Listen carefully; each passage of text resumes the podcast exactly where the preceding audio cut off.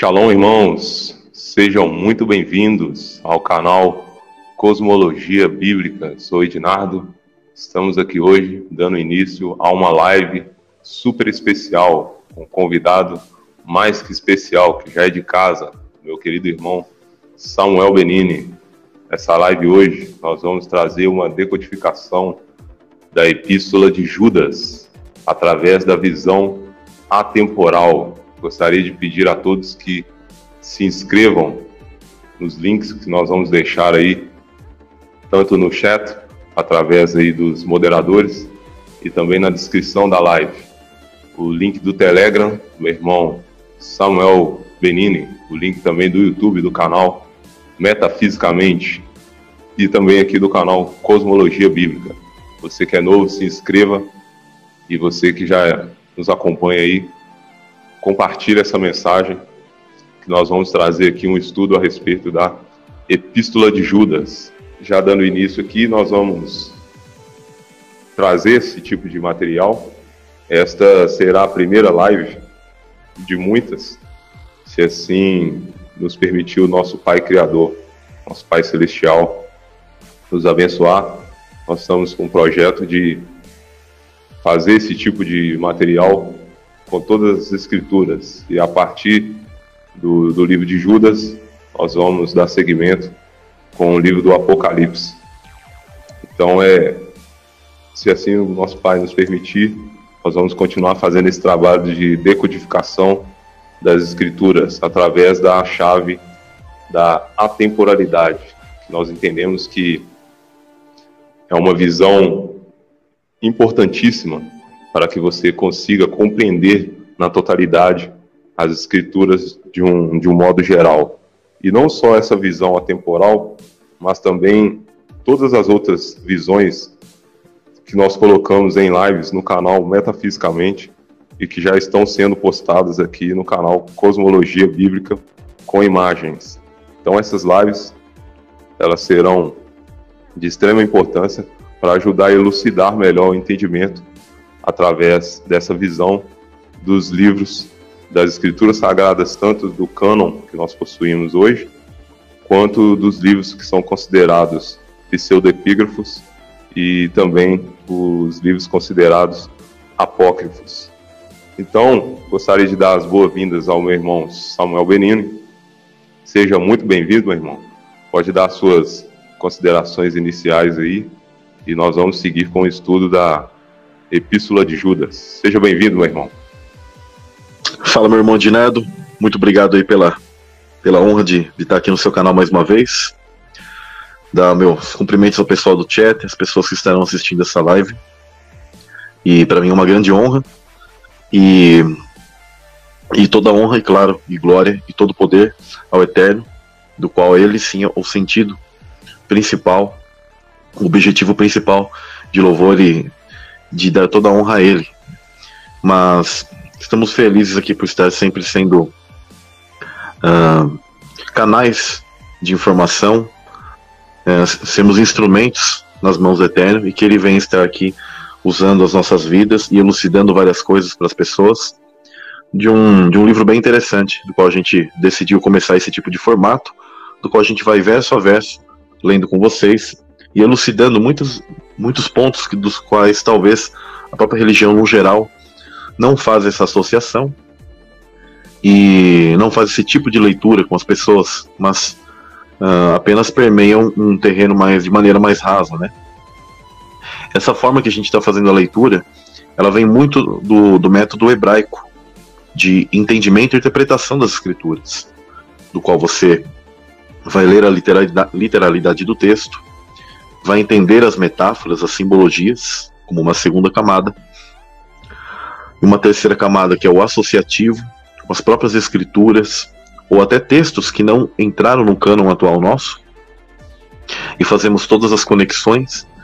E no meio disso, através desses três âmbitos, dessas três camadas, você consegue uma quarta camada que seria o segredo, a informação mais profunda de todo o texto. Então a gente vai estar lendo verso a verso, e quando for um, interessante, e, e, a gente vai estar o que colocando para vocês todos esses pontos. Então, agradeço aí desde já essa oportunidade e vamos fazer então essa, esse, começar esse estudo. Perfeito, meu irmão. Então vamos dar seguimento aqui com o estudo, vamos dar início. Eu vou ir lendo aqui alguns versos. De início vou ler o versículo 1 do versículo 2 da Epístola de Judas. E vamos fazer alguns comentários. E assim nós vamos discorrendo, é, fazendo esse essa troca de entendimento na medida que a gente for fazendo a leitura aqui. Então o versículo 1 ele traz o seguinte: Judas, servo de Jesus Cristo e irmão de Tiago, aos chamados, queridos em Deus Pai e conservados por Jesus Cristo, a misericórdia e a paz e o amor vos sejam multiplicadas. Então, trazendo um entendimento inicial aqui da, da escritura de Judas, seria, no caso, a epístola, é, antes de entrar é interessante nós dizermos o seguinte, que essa epístola, ela teve muito conflito para poder fazer parte do cânon. E por volta ali do século IV, a, a Bíblia, né, o que a gente entende hoje como Bíblia, ela estava sendo é, definida ali pelos pais da, da igreja, na época a igreja católica, eles estavam definindo o cânon através de, dessas reuniões canônicas que eles faziam e havia-se muito conflito em relação à entrada desse livro né, nesse tipo de, de cânon que nós possuímos hoje. E ela só foi ter esse, esse tipo de aceitação para poder fazer parte do cânon é, no, no século seguinte, a partir do século V, que ela foi incluída ali no, no estudo canônico, e ela fez parte ali desse tipo de, de estudo. E aí as pessoas perguntam, mas por que, que esse, esse livro ele teve tantos conflitos assim? É quanto à veracidade dele, quanto à, à inspiração.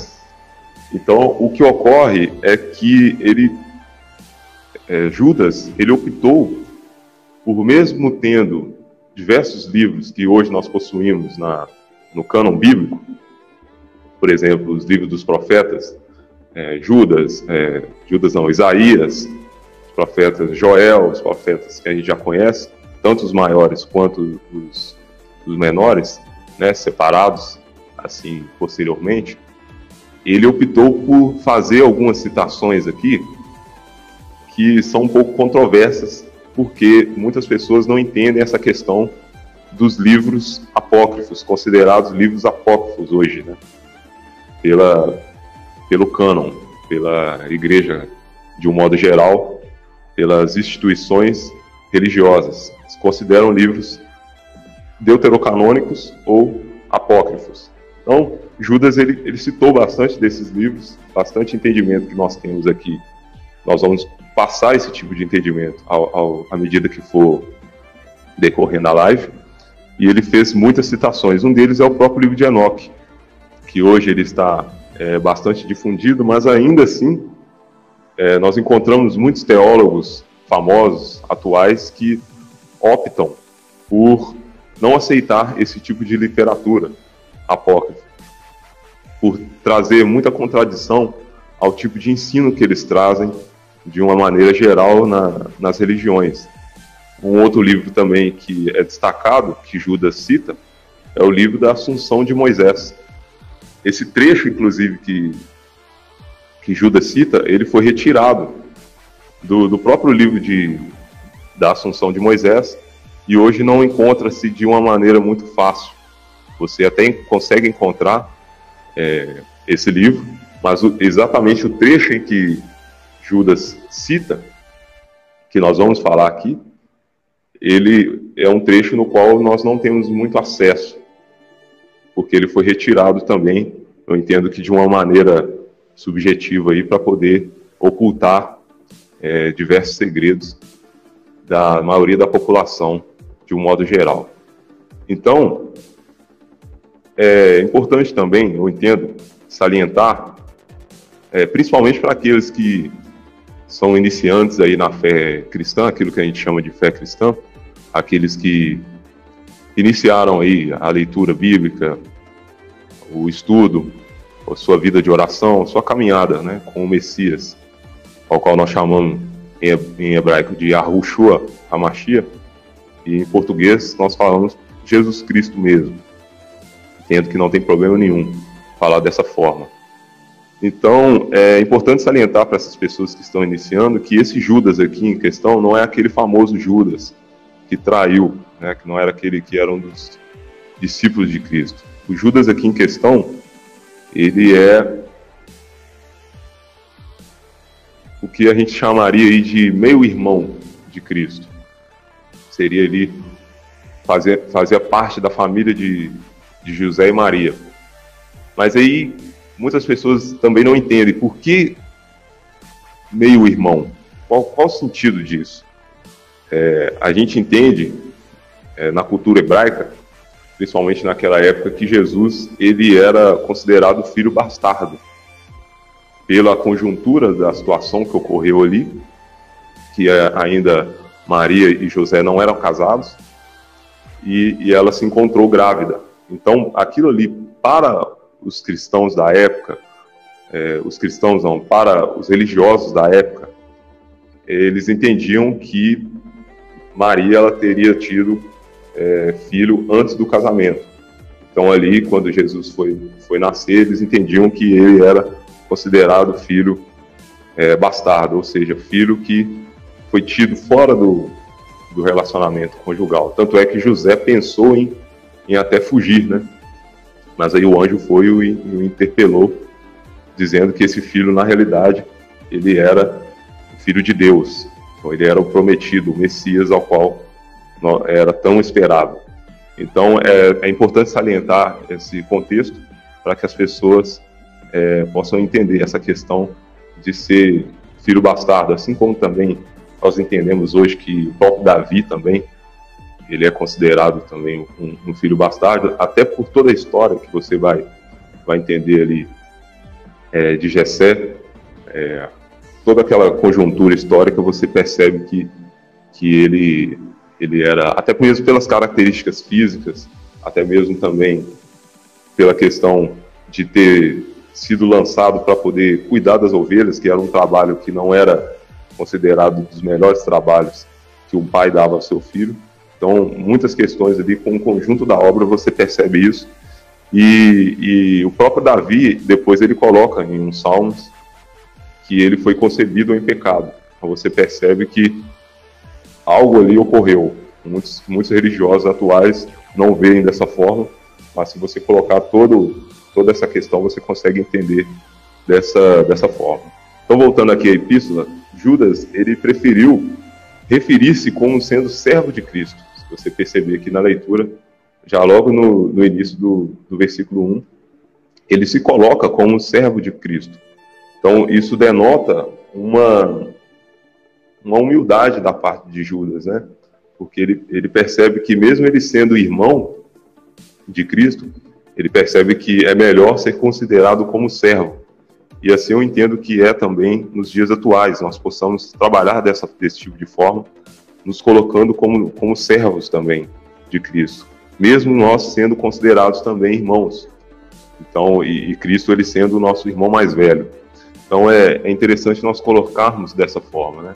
Eu entendo que diversos é, discípulos de Cristo, diversos, é, até mesmo aqueles que andaram com ele, também se colocaram dessa forma, como sendo servos, pois ele era o filho do Deus vivo. Então Judas ele teve essa noção.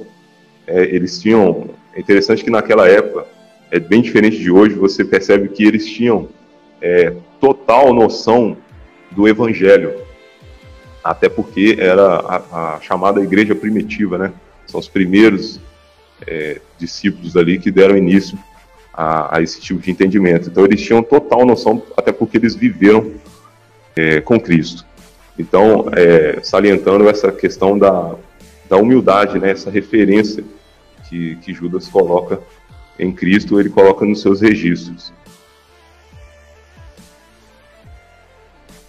Interessante também colocar que Judas, ele quando ele escreve essa carta, ele direciona aos cristãos de uma maneira geral, é, diferentemente de Paulo em suas epístolas que ele coloca endereço. Então ele coloca sempre ali é, a epístola aos Efésios, a epístola à igreja que se reúne em, em Gálatas, é, Timóteo. Então ele sempre coloca endereço. E essa epístola de Judas, essa carta, ela, ela é uma espécie de chamada de epístola universal né, pelos teólogos atuais, que é uma epístola direcionada a todos os cristãos, a todos aqueles que se denominam cristão ou que seguem os preceitos do Messias, do Messias é, naquela época. Então é interessante colocar esse tipo de, de questão para que nós possamos entender que ela é uma epístola geral, ela é uma carta que ela também serve para nós no dia de hoje.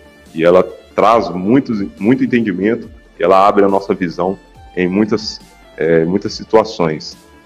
E interessante também colocar que, apesar de não discordar, eu creio que algo extremamente importante e que mais me cativa é a busca e o compromisso de Judas com a verdade.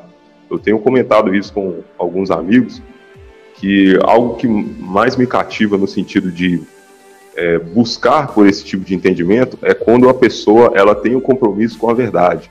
Ela não está ali com aquele tipo de amarras físicas ou é, institucionais na qual faz com que ela sempre é, prefira optar por aquele tipo de entendimento que a, a instituição traz em lugar de trazer aquele tipo de entendimento o qual nos traz para a realidade da, dos fatos, ou nos traz para aquilo que nós entendemos como sendo a verdade.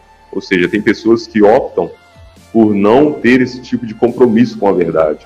E aqui eu percebo essa questão de Judas, dele não não estar arraigado a, a nenhum tipo de instituição que o fizesse é, poupar as palavras para que ele pudesse trazer o tipo de estudo e colocar na sua carta ali questões profundas, questões que nós vamos tentar elucidar aqui da melhor forma possível, dentro do nosso entendimento, mas que ele, não, ele tinha essa questão do compromisso com a, com a verdade. E outra coisa também interessante que eu gostaria de salientar aqui, para fechar esse entendimento desses dois versículos, é que Judas, ele tinha noção, eu percebo, que, e durante o, o, o, estudo aqui na live nós vamos trazer esse tipo de entendimento para que vocês entendam, é que Judas ele tinha essa noção do padrão, que hoje nós chamamos de padrão é, da sequência Fibonacci.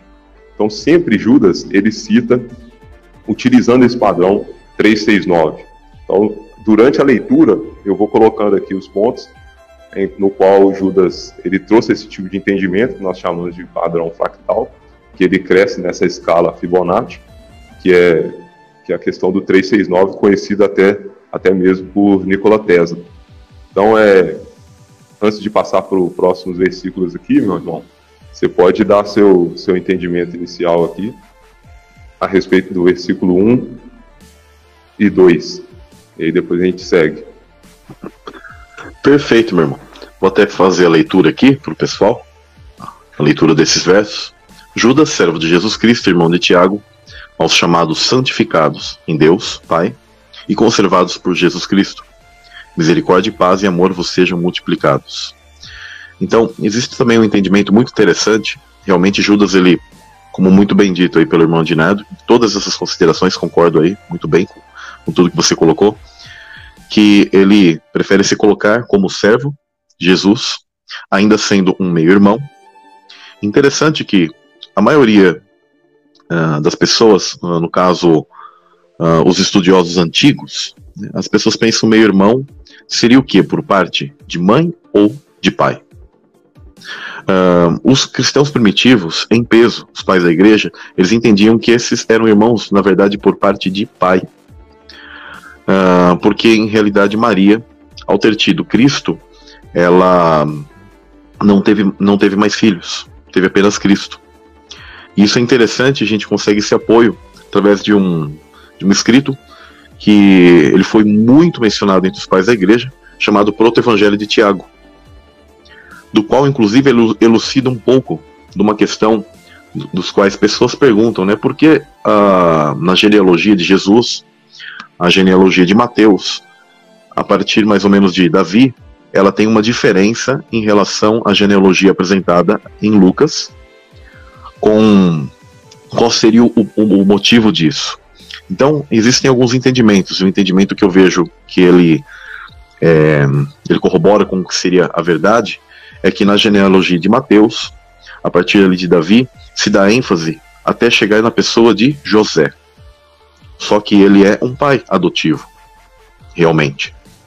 E nós conseguimos entender que através da genealogia de Lucas, nós percebemos no, no verso de Lucas 3, no verso 23, diz o seguinte: E o mesmo Jesus começava a ser de quase 30 anos, sendo filho de José, e José de Eli, ou seja, há um Eli aqui colocado, que fica diferente daquilo que é mencionado em Mateus.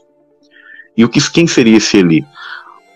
Em realidade seria a questão de ser genro, porque esses tipos de palavras, desses tipos de parentesco, não eram colocados, não, não havia diferença nesses idiomas. Então, às vezes a expressão era usada filho. E por que Eli? Esse Eli, em realidade, ele estaria se referindo a, a Joaquim, ou alguns, né, Joaquim, em, em latim, que seria uma, uma forma, né, na verdade, do, do nome antigo de Eliakim, ou Eli, que seria o que? O pai de Maria. Então, essa expressão ali, na verdade, ela mostraria que a genealogia apresentada em Lucas, ela está se referindo à questão do parentesco de Cristo em relação a Maria. Tá? e porque sua mãe se chamava Ana e seu pai uh, Eliakim ou Joaquim, como é colocado. Né? E, e pelo proto-evangelho de Tiago, que ele, ele traz para gente que em realidade é bem interessante, poderia estar colocando depois no link na descrição, no Telegram, no, no do, do, canal também eu, eu coloco lá, pro, já, já, já está né, o, o proto-evangelho de Tiago, mas poderia colocar novamente, porque às vezes fica um pouco difícil para as pessoas procurarem tais arquivos. E ele elucida bastante essa questão. Então, esses irmãos de Cristo eles seriam meio, meio irmãos. Judas ele se coloca realmente como como servo ali na postura de servo, mas em realidade Maria ela nem teve irmãos diretamente dela. Tá? Com o tempo, atualmente, porque como a, a, a Igreja Católica acabou é, colocando e venerando Maria num certo é, é, patamar do qual não é correto, nós claramente entendemos que o nosso único mediador entre Deus e os homens é Cristo, tanto que aqui fala os chamados santificados em Deus, Pai, e conservados por Jesus Cristo. A figura de Maria, ela foi alguém agraciada, claro, e que o próprio proto-evangelho a coloca como alguém especial, mas jamais como mediador entre os homens. Né? Mas é interessante que, uh, com o tempo, os protestantes, eles com muito preconceito dela, uh, não aceitam que ela não teve outros filhos e, e preferem entender que o termo uh, adelphos, que seria para irmãos, mas na verdade esse, esse termo em grego também é para primos, uh, que seria uh, pessoas nascidas de Maria. E em realidade ela não teve mais filhos, até porque José ele era bem mais velho que ela e ele a, a, a tomou por esposa. Mas é bem interessante quando vocês forem ler o livro Proto Evangelho de, de Tiago, que em realidade foi feito um sinal, né, do qual uh, o Eterno ele mostrou que José ele seria esse escolhido para que fosse o, o, pai, né, adotivo, e que ele tomasse Maria, que era muito mais jovem, como esposa, ia tomando por esposa uh, mais nova e ela tendo a Cristo, o anjo avisando que ela concebeu em realidade, por um milagre, que ali estava nascendo o Messias, ele continuou com ela, mas não a tocou. Né? Então passou o tempo, ela, por isso que a igreja chama de Virgem Maria, né? mas não porque ela deve ser o que? Exaltada, entronizada de maneira nenhuma. E realmente, voltando sobre a questão da Epístola de Judas, né, o motivo, a questão aqui é elucidar vários pontos interessantes que a gente pode traçar como ramificação de todos esses desses versos, né, é que realmente Judas ele estava escrevendo para, para as pessoas no geral, como bem salientou o meu irmão Edinardo. Não é uma epístola exatamente apenas para um povo em específico, em alguma cidade ou alguma região, mas para todos os cristãos. Ou seja, tanto as, tanto as epístolas que foram colocadas para certas pessoas, até nos dias de hoje, elas procedem e funcionam para nós como cristãos, mas quanto mais a de Judas, que ela é direcionada realmente para todos os cristãos, e aquilo que ocorreu naquele tempo, ele, nós conseguimos tomar lições e peças importantíssimas, pra, tanto para a época como para a nossa época hoje. Então ela serve completamente para nós.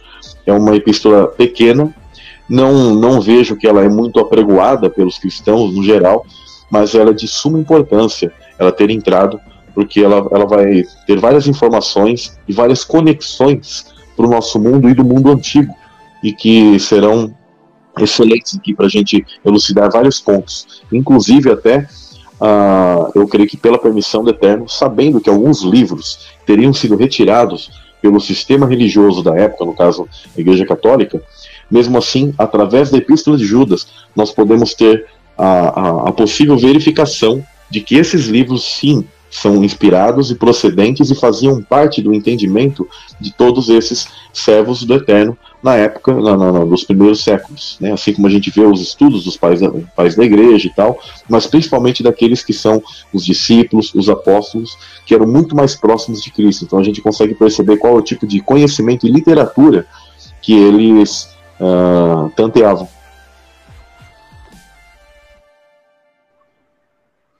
Perfeito, meu irmão. Muito bem colocado. Todos esses pontos aí. E vamos dar sequência. No versículo 3 e 4, vou ler aqui para vocês e a gente segue. Está assim: Amados, procurando eu escrever-vos com toda a diligência acerca da comum salvação, tive por necessidade escrever-vos e exortar-vos a batalhar pela fé que uma vez foi dada aos santos. Aí no versículo 4. Porque se introduziram alguns.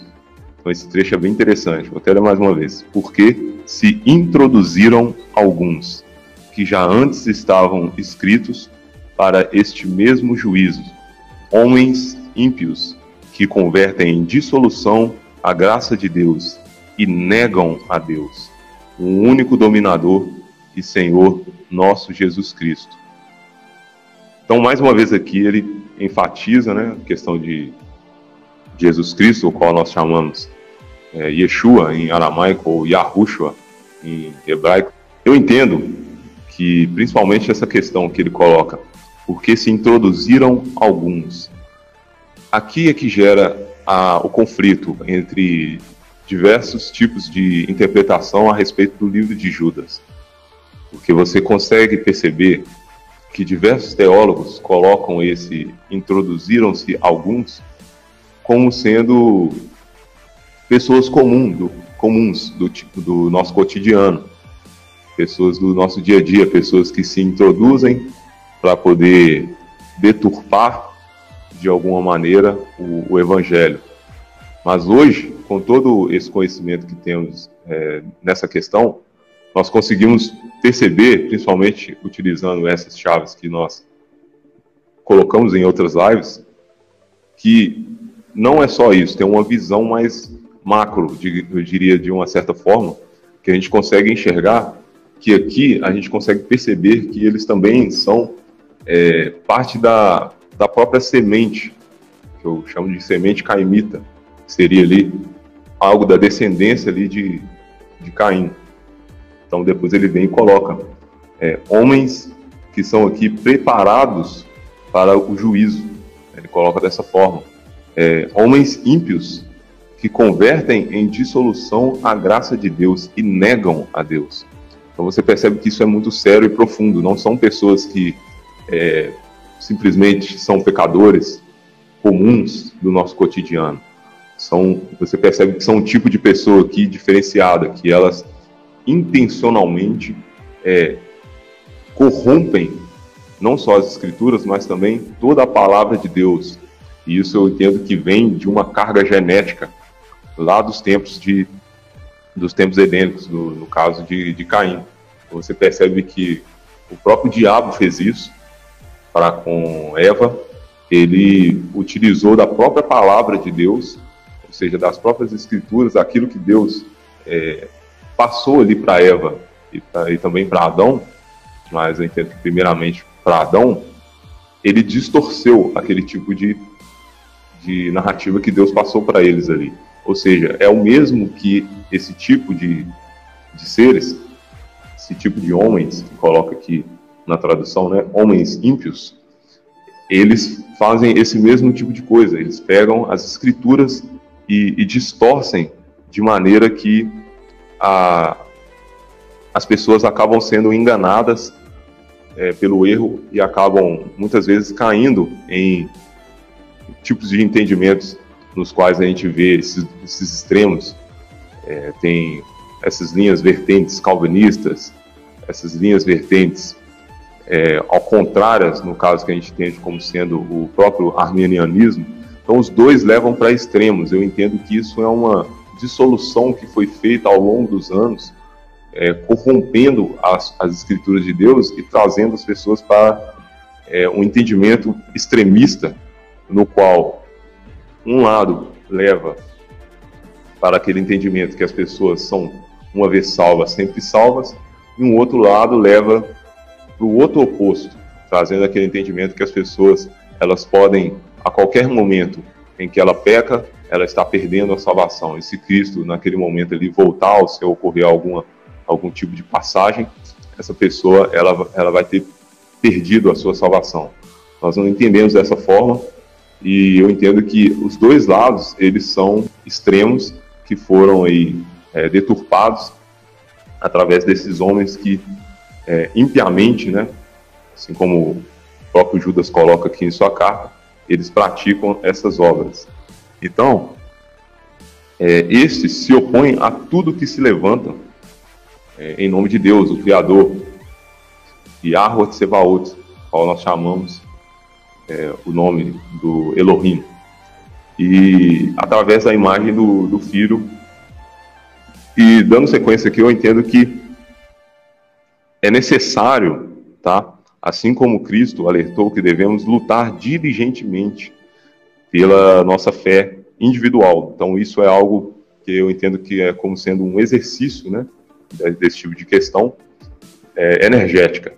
Então, é, eu até já coloquei em algumas conversas com, com Samuel off, em outras questões, essa questão da, da questão energética, da fé.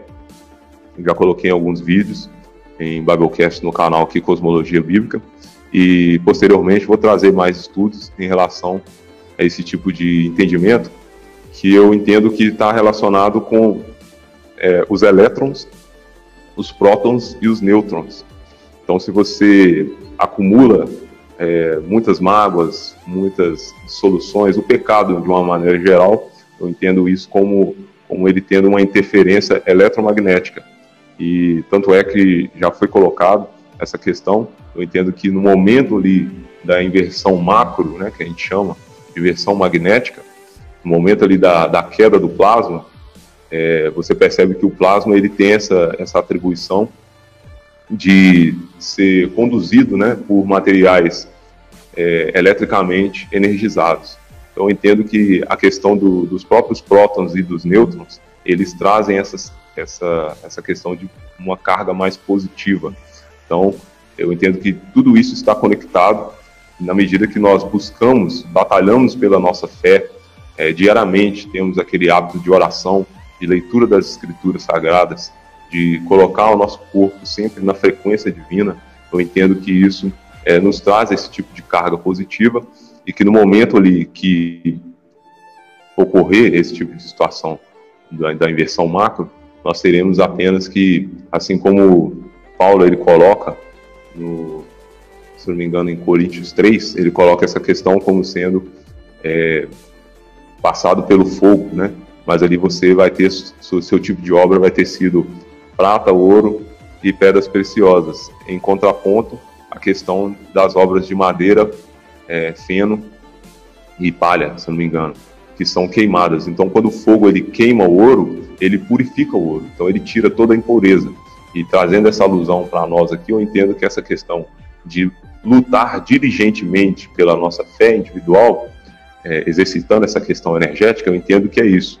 É, no nosso material genético, nós possuímos essa carga do Criador, é, no nosso próprio DNA, tem a, a questão da melan, é, laminina, que é uma proteína que traz um formato de cruz, e ela mostra isso, ela mostra que aqueles que possuem a marca de Cristo, eles têm essa questão que já no seu próprio DNA, essa carga positiva. Então, eu entendo que nós temos cada vez mais que exercitar a nossa fé, no sentido de orar, praticar sim as boas obras, mas não de maneira que esse tipo de prática ela vai me trazer a salvação, mas de uma maneira que isso seja um resultado do, do meu entendimento de quem eu sou em Cristo, da minha salvação, e ali eu vou praticar esse exercício da fé no qual Judas coloca aqui.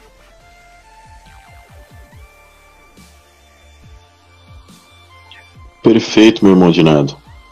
É, realmente, quando nós praticamos boas obras, elas farão com que o resultado daquilo que Cristo ele conquistou por nós, não por meio de nossa total justiça, porque nós somos falhos, né? E já nascemos realmente com em xeque, em questão, né, em, sobre tudo isso, como seres que realmente foram destituídos e, e tivemos dúvida da, de tudo que seria os mandamentos, as instruções que o, que o Eterno colocou para nós, mas ao praticar isso, nós realmente conseguimos transmutar e um dia seremos atraídos, como Cristo mesmo diz, atraídos para si. Eu vos atrairei até mim, né? porque isso tem tudo ligação com a ressurreição, com aqueles que estiverem vivos aqui com o arrebatamento, né? E realmente essa é a separação do joio e do trigo. A mensagem aqui que Judas ele traz e ele fala sobre esses que chegaram a se introduzir. Quando os pregadores eles falam sobre isso, realmente eles traçam uma ideia muito rasa, muito superficial de quem seriam esses. Em Gênesis 3,15, há uma passagem muito uh, interessante, talvez até pouco lida no meio cristão e interpretada de uma maneira também muito espiritualizada, sem uh, tatear, sem analisar a realidade da, e a profundidade que está ocorrendo ali que é em Gênesis 3,15 diz: porém inimizade entre ti e a mulher, entre a tua descendência e a sua descendência. Ou seja, aqui em realidade, colocando em oposto a descendência que estava no ventre da mulher e a descendência que Satanás colocou, que também estava nesse mesmo ventre, ou seja, no mesmo vaso da mulher. E aí existe um clímax dessa descendência, a descendência do qual tem a ver com o Messias, que veio aqui, e através dele temos a salvação, e Satanás também colocando a sua descendência, do qual, inclusive, nós sabemos que ao, a, ao contraponto, ao anti-Messias, né, há cabeças desse, dessa besta, desse, desse anti-Messias, que vieram ao longo do tempo e tentam contaminar essa linhagem humana, do qual o grande clímax é o Messias. Então há uma guerra de descendências e ela já se começa, ela, ela já começa a se manifestar justamente ali entre Caim e Abel. Eu até tinha comentado ali sobre descendência, comentando o início do capítulo, porque em, na genealogia tanto de Mateus de Lucas há uma ênfase, né, principalmente de, de Mateus, de que Cristo ele está ligado uh, totalmente a Adão, né, e também é lá é colocado filho de Deus, né? Adão, filho de Deus. Por quê? Porque existem aqueles que são filhos da serpente, que realmente são entidades espirituais que também nasceram no mesmo vaso, ou seja, no mesmo corpo, na mesma estrutura, mas que são malignos. E estes adentraram sempre no meio de toda, de toda a congregação, no meio do povo de Deus. Eles sempre estiveram. E é esses que Judas está falando, entendeu? Inclusive, em Romanos 9, no verso 22, diz o seguinte: Mas o que tens a dizer se Deus suportou com muita longanimidade os vasos da ira, preparados para a destruição, porque desejava manifestar a sua ira e tomar e, toma, e tornar conhecido o seu poder. Ou seja, existem vasos da ira que o Eterno ele permitiu que eles nascessem. Esse é porque no verso anterior ele fala que alguns são para fins nobres e outros para usos menos honrosos. Não é porque Deus ele, ele fez seres maus. O Eterno ele não produz, ele nunca criou, ele não nunca formou, nunca gerou seres maus. Mas esses tomam outro caminho. E então, dentro da matriz humana do que somos nós, temos uma guerra de descendências que já entrou já no ventre de Eva, por isso que está narrado assim em Gênesis 3:15. Então nós conseguimos entender que isso é o que ocorreu e por isso que nós temos agora uma guerra entre esses vasos que se parecem, então eles se introduzem no meio da congregação e as pessoas não percebem. E Judas ele mencionará muito desses momentos do qual esses vasos de ira se manifestaram ou que pessoas acabaram seguindo o caminho desses vasos de ira. Porque nem todos de nós somos esses vasos de ira, mas nós podemos tomar também o caminho deles. Esse é o grande ponto. Então existem aqueles que já são destinados para a ira, mas nós devemos o quê? Ter, é, andar e tomar o caminho daqueles que são servos e filhos de Deus realmente. Para até para terminar, existe um, a passagem de 2 Coríntios, uh, capítulo 11. É, vou ler aqui do verso 2 para que vocês tenham o entendimento de qual era essa todo, todo, toda essa questão que ocorreu ali no Éden. Pois tenho ciúme de vocês, um ciúme semelhante ao de Deus. Porque eu, pessoalmente, os prometi em casamento a um só marido, ao Cristo, a fim de apresentá-los como virgem casta a Ele. Mas tenho medo, temor, de que, assim como a serpente seduziu Eva pela sua astúcia, a mente de vocês seja de algum modo corrompida, afastando-se da sinceridade e da castidade. Olha que interessante. Uh, Paulo, ele já sabia o que ocorreu no Éden, né? assim como eu coloquei ali em Gênesis 3,15, que quando Deus está sentenciando a serpente, ou seja, Satanás, ele sabia que no ventre de Eva haviam realmente duas descendências. Então isso se manifesta até os dias de hoje. E ele adverte aqueles que eram de Corinto que eles se apresentassem ele sabia o que ocorreu lá, então ele coloca toda essa comparação. Que eles fossem com, uh, apresentados como uma virgem casta a um só marido, que é Cristo, nós como corpo, né?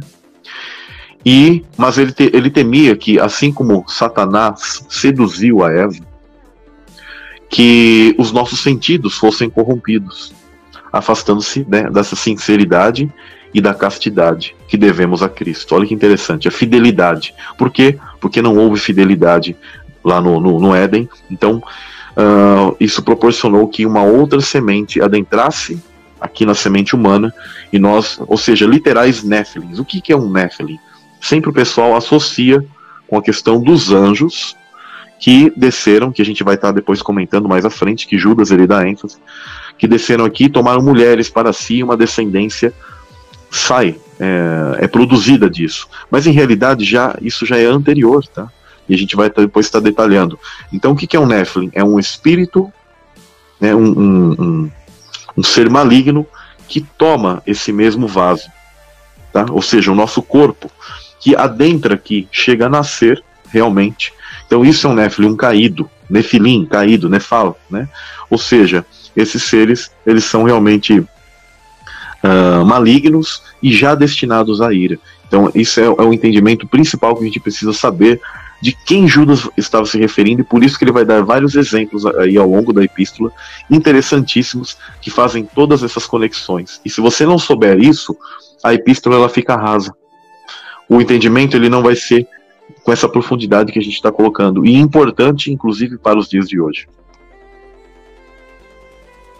Então Paulo ele faz esse tipo de referência quando ele é, escreve a carta aos Gálatas e logo no, no início é, da carta ele coloca da seguinte forma: no capítulo 2, versículo 4.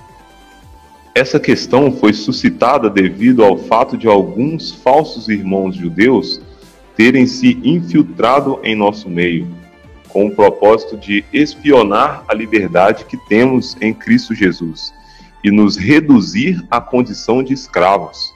Então, olha para você ver como que é interessante, como ele já tinha essa, essa noção dessa questão da, da guerra das sementes, e que ele coloca aqui que a função deles é entrar, se infiltrarem no meio do, do, dos cristãos, a fim de espionar a questão da, da própria liberdade que temos em Jesus Cristo, e também, e o resultado disso seria nos tornar escravos.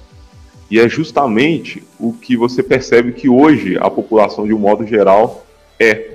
A população, quando ela não é escrava então, de um certo tipo de trabalho, de um certo tipo de, de questão assim social, ela é escrava também da religião.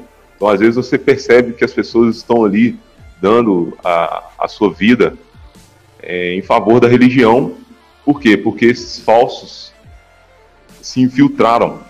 Então, esses falsos irmãos, Paulo aqui ele coloca falsos irmãos judeus. E nós entendemos que são pessoas que infiltram-se né, no, meio, no nosso meio para poder nos tornar escravos. E eles são, de fato, essa questão do, dos vasos da ira, que foi muito bem colocado pelo meu irmão Samuel aqui no Romanos 9, né?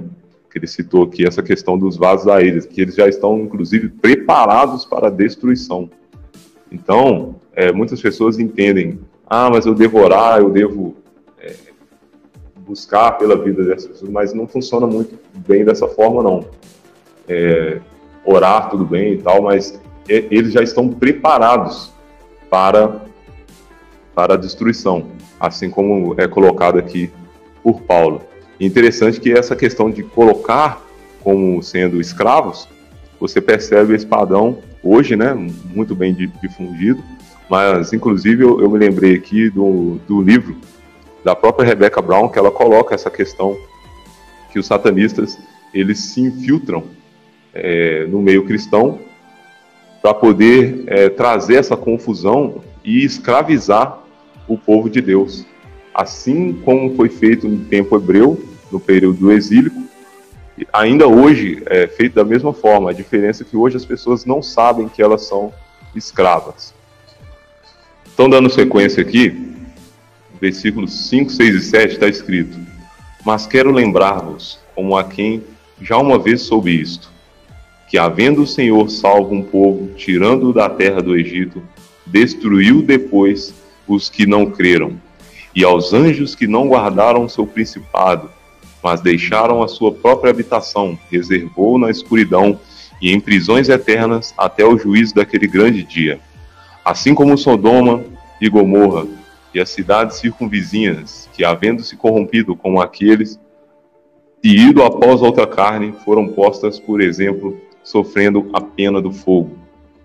Então aqui eu entendo o seguinte, é, inclusive eu tinha comentado que Judas ele traz essa questão do, do padrão e aqui ele coloca, né, mais uma vez é, esse padrão que nós chamamos de Enneagrama, conhecido por Nikola Tesla, é, ou a chamada sequência Fibonacci. Então ele aponta aqui essa, essa questão da condenação em escala micro, da destruição em três estereótipos diferentes.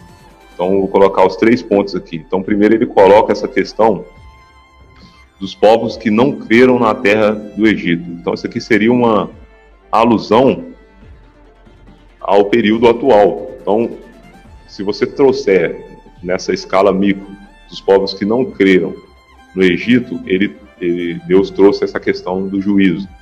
E hoje ocorrerá da mesma forma, fazendo essa alusão com o período atual. O segundo é um ponto bem interessante aqui, que é os anjos. Então você vê que ele coloca três, né? Ele coloca os povos do Egito e o segundo ele coloca os anjos, que não guardaram sua habitação. Então é, é bem interessante que muitos teólogos eles têm uma imensa dificuldade nessa questão, porque eles colocam como, como sendo os filhos é, de Caim no sentido de que eles eram homens ímpios e não como sendo uma descendência proveniente de uma corrupção genética, na qual nós colocamos essa questão da guerra dos genes, desde a descendência caimita. Então, os teólogos atuais, eles não conseguem entender. E, qual, eu, eu faria essa pergunta: qual seria a dificuldade dos teólogos entenderem essa questão da corrupção genética? Então, no caso, apontam os filhos de Deus como sendo da linhagem de Sete, é o que eles fazem. Eles sempre colocam como sendo é, os filhos de Deus aqueles que são é, da linhagem de Sete, como sendo, é, como se fosse algo é, de, de, que passasse de descendência, como se o meu filho, por eu ser cristão, ele também seria cristão, e os filhos deles também seriam cristãos. Não funciona dessa forma. Não. Ali, é, as escrituras não colocam essa questão dessa forma. Então, a linhagem de Sete não quer dizer que a linhagem de Sete, principalmente aquela que Gênesis destaca, aqueles que vão dar, inclusive, é, a descendência até chegar, até chegar a Enoque, que nós vamos comentar aqui. Então, você percebe que essa dificuldade que os teólogos colocam, ela, ela não procede muito, porque é algo muito simples de entender. Essa questão da genética, dessa corrupção que ocorreu ali no Éden em relação a Eva, e ali no caso, essa superfecundação, que nós entendemos que Caim e Abel, eles eram é, sim irmãos gêmeos, mas de pais diferentes. Então, se você pesquisar, você consegue encontrar é, esse exemplo, inclusive nos dias atuais ocorre, é o, é o fenômeno chamado de superfecundação, mas que os teólogos atuais não conseguem entender essa questão dessa corruptela genética. E o terceiro ponto seriam as cidades profanas. Então é engraçado que a versão ARC ela traz um, um trecho retirado da, da King James. Na, na, King James ela não possui. Que aqui coloca a questão da torpeza quanto aos do, do mesmo sexo. Mas também entendo como uma corrupção genética entre seres, que é o que eu já, que eu já mencionei essa questão da corrupção é, de maneira interdimensional. E os anjos, como no exemplo de Ló, que ofereceram as suas filhas no, no lugar do, dos anjos. Então, aí, esse exemplo que ocorreu ali foi que na cidade é, de Sodoma e Gomorra ali haviam leis. É, é, interessante até que as pessoas entendam isso, que ocorre, é, quando você vai ler a história, você percebe que essa questão da corrupção não é só por vontade própria das pessoas, sim, também, mas também ocorre que era leis estipuladas voltadas para esse tipo de questão da, da corrupção ali, da genética e, e, entre outros. Então ali o que ocorreu?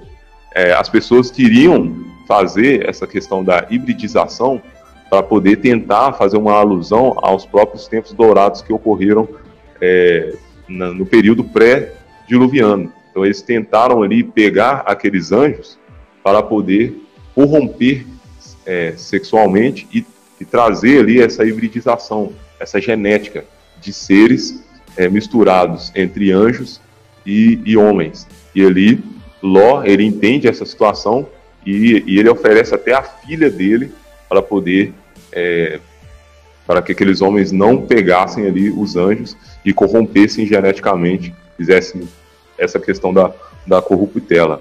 Então, é, todo esse ponto, eu entendo que ele, ele vai culminar no que a gente chama de inversão magnética em escala macro, que seria, no caso, o que a Bíblia chama de juízo. Então, o que, que ocorre quanto a isso? Isso gera cada vez mais a corrupção, e ali é o que a gente tem hoje aí, diversos sites que, que apontam né, essa questão científica, que é o que já está sendo feito é, a hibridização entre seres humanos e determinados animais.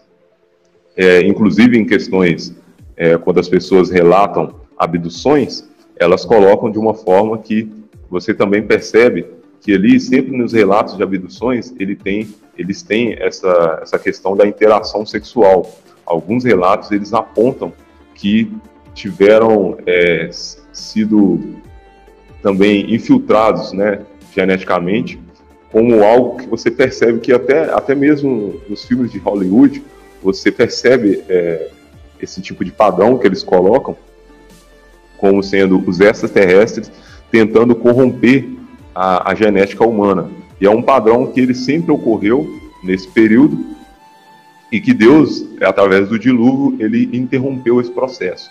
Mas que eu entendo que essas hostes é, decaídas ainda tentam é, trazer essa era de volta, que é o que a gente entende que está próximo é, de retornar esse, esse tipo de questão.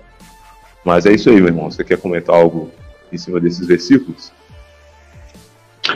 Perfeito, meu irmão. Uh, desses versos que você leu aí, é muito interessante, que fala, né? É, mas quero lembrar-vos, como a quem já uma vez soube isto, que havendo o Senhor salvo um povo, realmente, igual você tratou essa questão da escala micro, trazendo para o macro, né? Todo, todos os exemplos que a Escritura coloca, eles são aplicáveis para nós no nosso tempo, e, e cabe também a gente entender o que ocorria naquele tempo. Tirando-o da terra do Egito, né? inclusive a, a palavra é, que é a palavra para Egito, ela significa monte ou fortaleza. Né? Então poderíamos entender que ele os tirou desse monte, dessa fortaleza, onde esse povo ele foi escravo. Né? Então, dizendo, tirando-o da terra do Egito, destruiu depois os que não creram.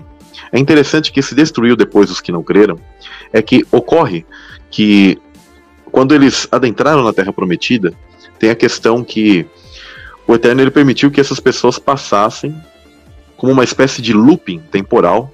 Tem até lá no canal, sugiro que vocês assistam a playlist sobre viagem no tempo, onde eles ficam 40 anos nesse deserto onde as roupas, inclusive, não chegavam a envelhecer, porque havia um looping temporal que se abriu.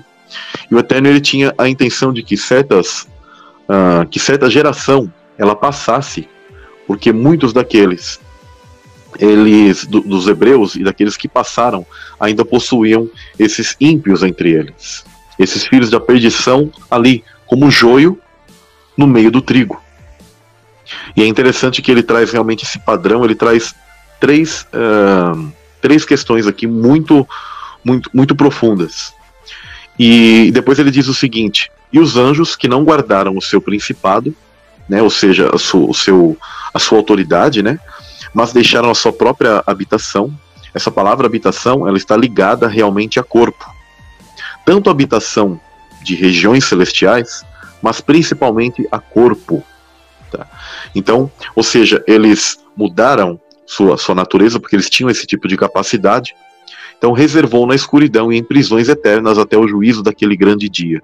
Tem realmente pregadores, igual o irmão Edinado é, comentou aí conosco, que eles preferem entender aqui que seriam apenas homens comuns, e aí jogam para a questão, por exemplo, dos filhos de Caim e filhos de Sete, sem entender que já entre os filhos de Caim já era uma semente, inclusive, maligna, de seres espirituais malignos que nascem em carne, que geralmente eles colocam ali entre filhos de Caim e filhos de Sete, pensando em humanos comuns, porque eles desconhecem a semente maligna que ela já adentrou no Éden.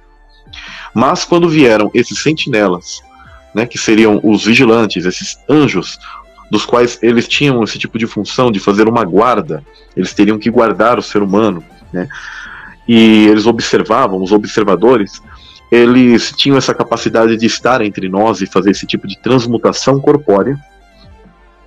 Eles se uniram à semente maligna. Existem outras literaturas que até mostram que eles fizeram um acordo com a semente de Caim, que já era uma semente maligna. Então eles vieram aqui e a intenção era o quê? Fazer, é, transformar a, a semente de Caim, que já era uma semente é, maldita, numa espécie de super raça. E é o que aconteceu, porque nos relatos de apócrifos nós sabemos, né, que houveram os titãs, houveram uma grande, um, um grande apogeu dessa semente maligna nessa época.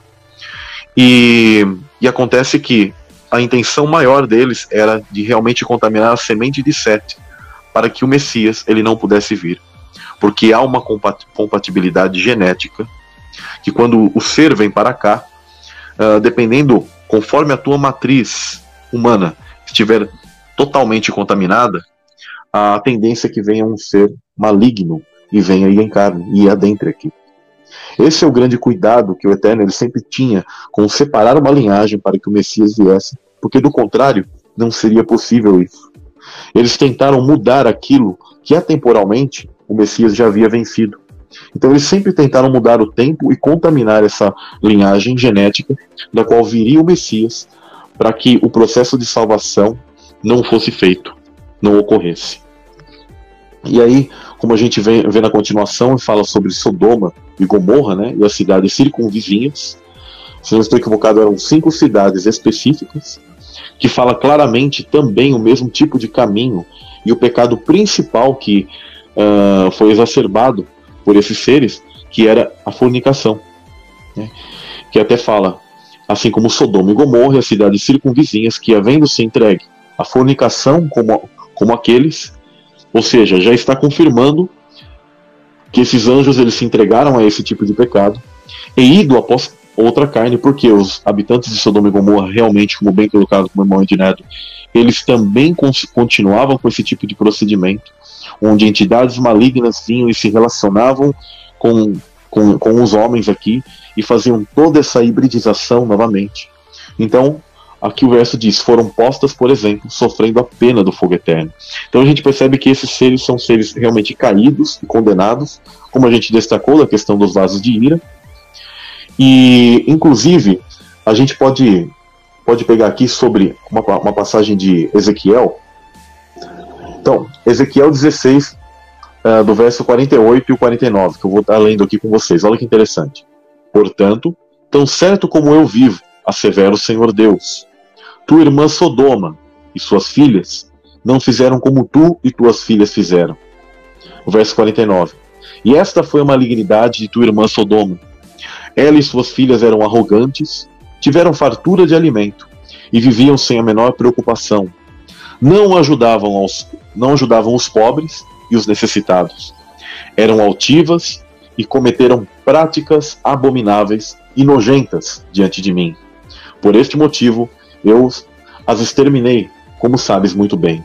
Ou seja, uh, existe também o conhecimento dentro dos livros da cultura hebraica que os vários erros de Sodoma era também, inclusive, a negligência e o não cuidado com as pessoas que que eram necessitados. Se sabia que nessas cidades eles roubavam as pessoas que passavam pelas estradas e pela porta dessa cidade, né, dessas cidades inclusive. Eles pegavam e tomavam os mantimentos e aquilo que eram dessas pessoas, mesmo que a cidade ela era uma cidade cheia de fartura de alimento. Então, é, um do, dos pecados de Sodoma e Gomorra era esse. E também, como dito aqui, eram altivas arrogantes, né? E cometeram práticas abomináveis. Essas práticas abomináveis está muito ligado à questão da, da fornicação e, e dessa mistura, dessa hibridização que esses povos malignos fizeram e que, com, que em sua maioria eram os que, que, com, que compunham toda, todas essas cidades, principalmente a cidade de Sodoma e Gomorra, que foram sempre um exemplo do juízo de Deus sobre, sobre a terra e sobre essa linhagem maligna. Muito bom, meu irmão. Perfeito sua colocação. É exatamente isso aí. Então, dando sequência, versículo 8 está escrito o seguinte: E, contudo, também estes, semelhantemente adormecidos, contaminam a sua carne e rejeitam a dominação. E vituperam, essa palavra que é, outras traduções também colocam como blasfemam as autoridades. Na atualização, é, foi incluído os falsos mestres. Mas eu entendo que, assim como eu já falei, né, que segundo é, o que aponta a tradução Almeida Revista Corrigida, este verso ele refere-se aos dominadores desse século, que hoje nós entendemos essa questão da, da semente caimita, ela continua até os dias de hoje. Mas quem são esses? São os que a gente chama de stakeholders, ou os dominadores desses séculos. Então, com, quem são esses é, stakeholders? Então, esses são os dominadores desse século. São, inclusive, linhagens que a gente entende como sendo sangue azul. Já foi comentado no canal Cosmologia Bíblica. É, que hoje eles estão entre os reis, entre os presidentes das nações mais poderosas. Se você for pesquisar a linhagem de todos os presidentes é, dos Estados Unidos da América, eles têm correlação, ou seja, eles são descendentes de uma só pessoa. Então, ou seja, toda a linhagem deles interpassa por um rei, um rei antigo da, da antiga Inglaterra. Então, hoje ainda a gente possui essa questão, eles mantêm, é, inclusive, essa linhagem, eles não se misturam com outro tipo de, de pessoas, trazendo até esse entendimento. É, isso nos traz o entendimento das famílias né, que possuem é, essa dominação e que eles sim é, interferiram em toda a questão religiosa. Se você for pegar, inclusive, a questão acadêmica, é, todos os tipos de trabalho, eles, para poder serem concluídos, tipo, certo tipo de trabalho acadêmico, de doutorado e tal, eles têm que passar por instituições dominadas pela Royal Society. Então, você ainda percebe essa infiltração e esse domínio né, dessas autoridades até mesmo os dias de hoje. E aqui no versículo 8, ele Judas, ele, ele corrobora mais uma vez, ele enfatiza essa questão da contaminação da carne. A gente entende, assim, muito bem, como muito bem colocado pelo meu irmão Samuel, que essa questão da contaminação da carne é essa, essa questão da hibridização entre seres interdimensionais ou seja, esses seres que conseguem se transfigurar na nossa carne, eles conseguem é, irromper essa matriz física e adentrar aqui, de, de certa forma, no nosso plano físico, para poder fazer essa questão da corruptela, assim como o, os 200 anjos que caíram, como está descrito na, na literatura é, enoquiana. Então ali você percebe que estes eles entram é, no meio religioso, no, nas dominações, para poder profanar o, o verdadeiro templo, né, que eu coloquei aqui como sendo o verdadeiro templo não é o templo das, das paredes físicas, mas sim o nosso corpo, assim como as próprias escrituras trazem este entendimento. Então, é, segundo a profecia do Testamento de Moisés, a semente maligna, ou seja, esses filhos da perdição, eles irão se amalgamar geneticamente com a categoria angelical, que é o que eu, eu coloquei aqui dessa forma. Então você percebe que essa corrupção ela interpassa unicamente de, da questão da lascívia, como é colocado pelos pastores e pelos teólogos atuais. Você percebe que essa corrupção ela é uma corrupção mais profunda, que ela tem relação com essa questão da hibridização do nome. Perfeito, perfeito. É, é isso que você colocou. Uh, eles contaminam a sua carne, né? Rejeitam a, a dominação e vituperam, né? As autoridades, as dignidades. E o porquê sua carne, toda essa questão? Porque, inclusive, como eu coloquei, a palavra lá que é, se refere ao corpo, a mudança uh, da, dessa questão que os anjos eles fizeram e essa corrupção também de corpo que Sodoma e Gomorra e, e continuaram, né? a gente consegue perceber que é, é, o Eterno ele se preocupa muito com o que você faz com a tua morada, ou seja, com o teu ser. Porque a palavra é, oiterion, que é a palavra usada para esse corpo, que eles deixaram sua própria habitação, né? Ela está relacionada à habitação em sentido, uh, como que o Eterno ele chama o nosso corpo? De tabernáculo. Existe essa expressão também usada, né? ou seja, relacionada a tabernáculo, ao teu corpo. Então a gente tem que entender que nós somos morada da Ruach do Espírito de Deus em nós, Espírito Santo. E nós devemos o quê? Sermos santos. Então tudo isso vem com essa questão de, de contaminar a tua estrutura, o teu padrão, o padrão que o Eterno ele tem para a tua vida, o padrão que Deus ele tem para você, o modelo. Então a gente percebe que todos esses seres rebeldes que vieram aqui também na matriz humana, o, o intuito deles é quebrar o padrão, o padrão do Criador em todos os sentidos. desde o genético e desde as atitudes, porque as tuas atitudes elas vão limpar ou sujar a tua habitação, o teu ao redor e ainda contaminar a outros. Então a gente percebe que a guerra uh, dos seres malignos é contra o padrão, contra a ordem do Criador. Eles querem criar caos. Então por isso que eles contaminaram tudo isso e eles rejeitam as autoridades. Isso é interessante. Eles sempre rejeitaram a autoridade colocada por Deus e aqueles do qual ele também designou. Então está tudo conectado, né? Perfeito, perfeito. Então, versículo 9. Mas o arcanjo Miguel, quando contendia com o diabo e disputava a respeito do corpo de Moisés, não ousou pronunciar juízo de maldição contra ele, mas disse: O Senhor te repreenda. É aqui que muitos teólogos é, têm muita dificuldade também, porque essa carta, né, essa epístola de Judas, ela traz muitas citações apócrifas. E aqui é, os teólogos que tentam fazer esse, essa espécie de manobra teológica de, ao mesmo tempo, é, aceitar as escrituras, mas rejeitar os livros apócrifos, aqui eles têm muita dificuldade. Eu já vi, eu já vi certos tipos de, de pastores, teólogos, é, chegarem a, a se indagar, né, mesmo, por que Judas teve que citar esse tipo de material, por que, que ele não citou os profetas? Já vi muitos teólogos. Eu entendo que Deus permitiu que Judas fizesse isso, para que nós hoje tivéssemos acesso, através dessas citações, e fôssemos buscar né, o entendimento profundo, real desses, desses escritos. E aqui nós temos uma situação bem interessante, que Moisés ele transgrediu é, a ordem do Criador e retirou a vida de um egípcio. Se você for buscar na história é, a respeito de Moisés, você vai perceber esse padrão. E o próprio diabo ele quis protelar por Moisés, porque ele entendia a questão, a questão da carga energética espiritual que, que Moisés acumulou. Foi o que eu já falei é, aqui na live.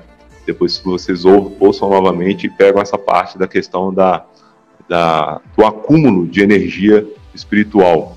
Então, aqui, os, os teólogos eles têm dificuldade porque eles não conseguem compreender.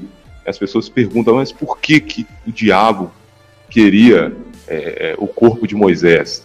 As pessoas pensam que, é, alguns deles aqui colocam que Moisés, é, ele é, o diabo, na verdade, ele queria pegar o corpo de Moisés para fazer uma espécie de idolatria e colocar pessoas para adorar o corpo de Moisés. As pessoas usam muito essa questão da as pessoas elas usam muito essa questão da conjectura.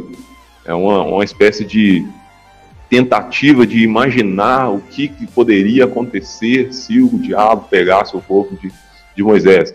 Mas na realidade é muito simples, é, mas ao mesmo tempo profundo, quando você pega esse tipo de literatura e vai entender certos tipos de situações é, relacionadas a isso, porque na verdade você entende que Moisés ele é uma própria pré-figura do Messias. E ali Moisés ele entendia isso e tanto é que ele passava muito tempo com Deus em oração. Você tem essa aquela questão de que Moisés eles apontavam ele como sendo é, alguém realmente diferenciado no sentido de que o rosto dele é, brilhava, né? Ou seja, ele, ele transfigurava de, de tão grande era a sua relação com Deus. E você consegue perceber esse padrão até com Enoque. Quando você tem acesso à literatura de Enoque, você percebe que ele, ele também ocorreu isso. Ele, ele manteve é, esse tipo de relação com Deus é, em oração e ele, ele cresceu isso em uma escala saindo do micro e, e aumentando. Você percebe que é, Enoch ele tinha essa, essa noção dessa escala que nós chamamos hoje de padrão Fibonacci. Então, é, é, Moisés aqui, ele era alguém que conseguiu é, canalizar energia, muita energia no, no, seu corpo, a energia divina. Ou seja, ele ele vibrou na frequência é, divina. E ali eu entendo que o diabo ele ele contendeu para, para poder buscar o, o corpo de Moisés. Tem algo ali também, eu entendo que houve é, essa questão, um, uma espécie de uma, uma quebra no espaço-tempo, no qual ele você consegue perceber esse lapso também lá quando Cristo morre.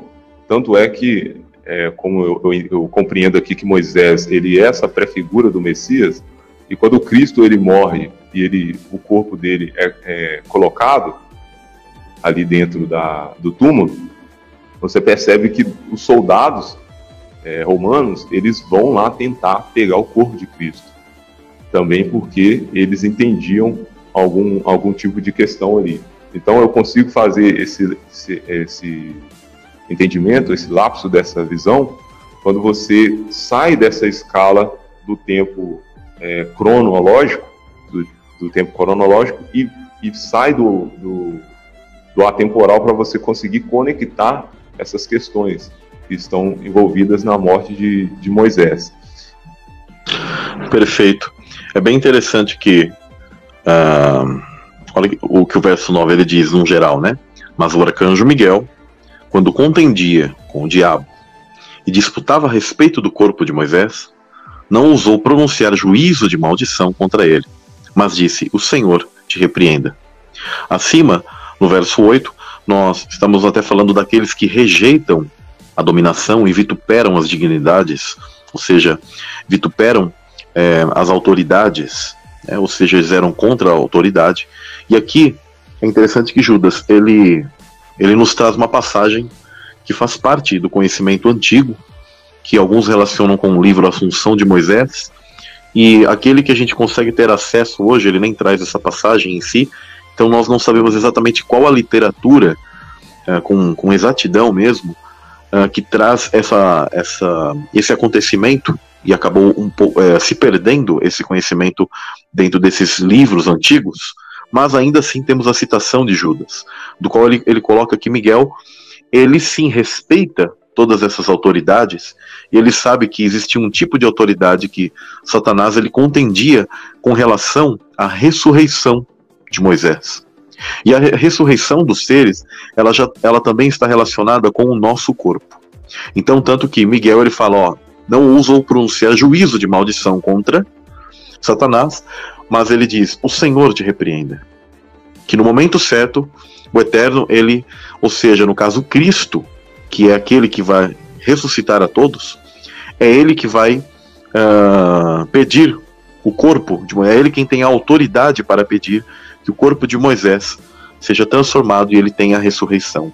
Porque Satanás ele uh, realmente pedia por autoridade em relação a alguma atitude que Moisés tenha feito, muito talvez relacionada com aquilo que o irmão Dinardo comentou, que quando ele matou né, a um egípcio, e então Satanás ele queria, ele não queria que Moisés ressuscitasse, e ele sim queria a matriz corpórea de Moisés para que ele pudesse fazer sua engenharia genética.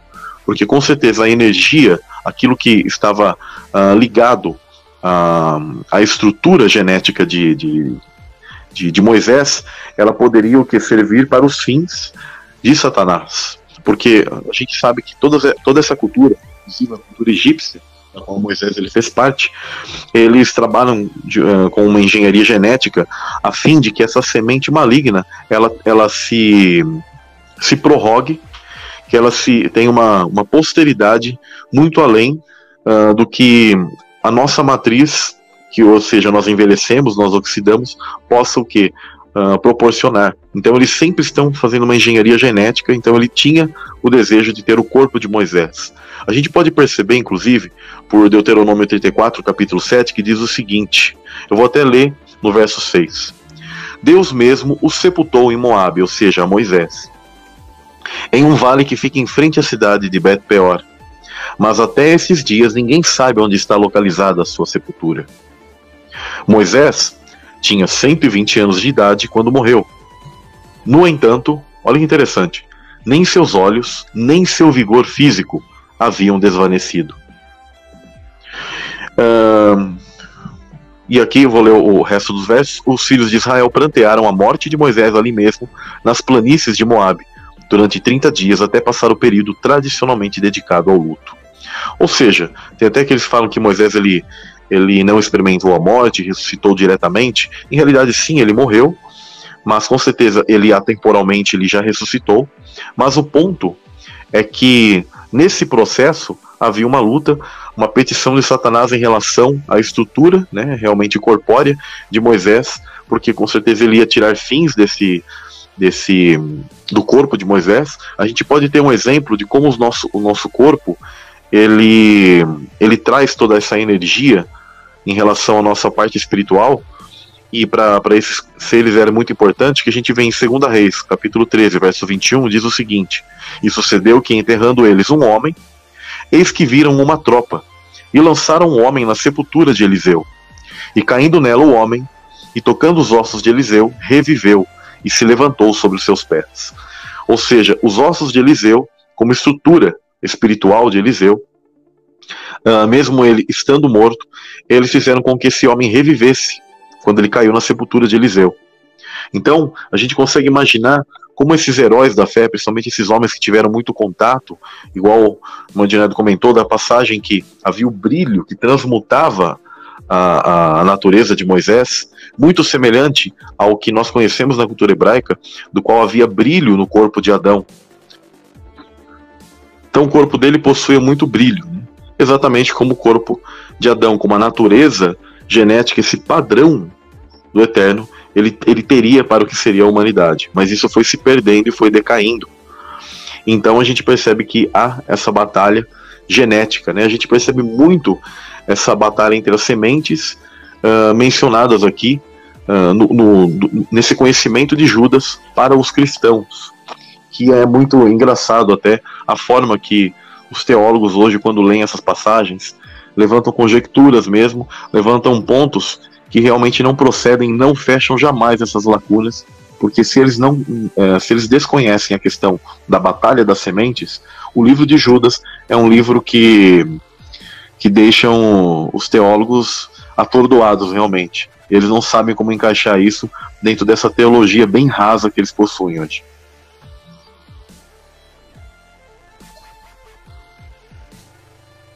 Perfeito, meu irmão. Muito bem colocado. Os pontos. Vamos dar sequência. Agora eu vou ler do versículo 10 ao 13. Estes, porém, dizem mal do que não sabem, e naquilo que naturalmente conhecem como animais irracionais se corrompem. Ai deles, porque entram pelo caminho de Caim e foram levados pelo engano do prêmio de Balaão, e perecem na contradição de Corá estes são manchas em vossas festas de fraternidade, banqueteando-se convosco e apacentando-se a si mesmos, sem temor. São nuvens sem águas, levadas pelos ventos de uma para outra parte. São como árvores murchas, infrutíferas, duas vezes mortas, desarraigadas, ondas impetuosas do, do mar, que escumam as suas mesmas abominações estrelas errantes, para os quais está eternamente reservada a negrura das trevas. Esse trecho aqui eu fiz questão de ler ele em conjunto, até para não perder o, o, o entendimento. Mas interessante aqui que mais uma vez você percebe essa questão da utilização de Judas em relação ao que chamamos de sequência Fibonacci.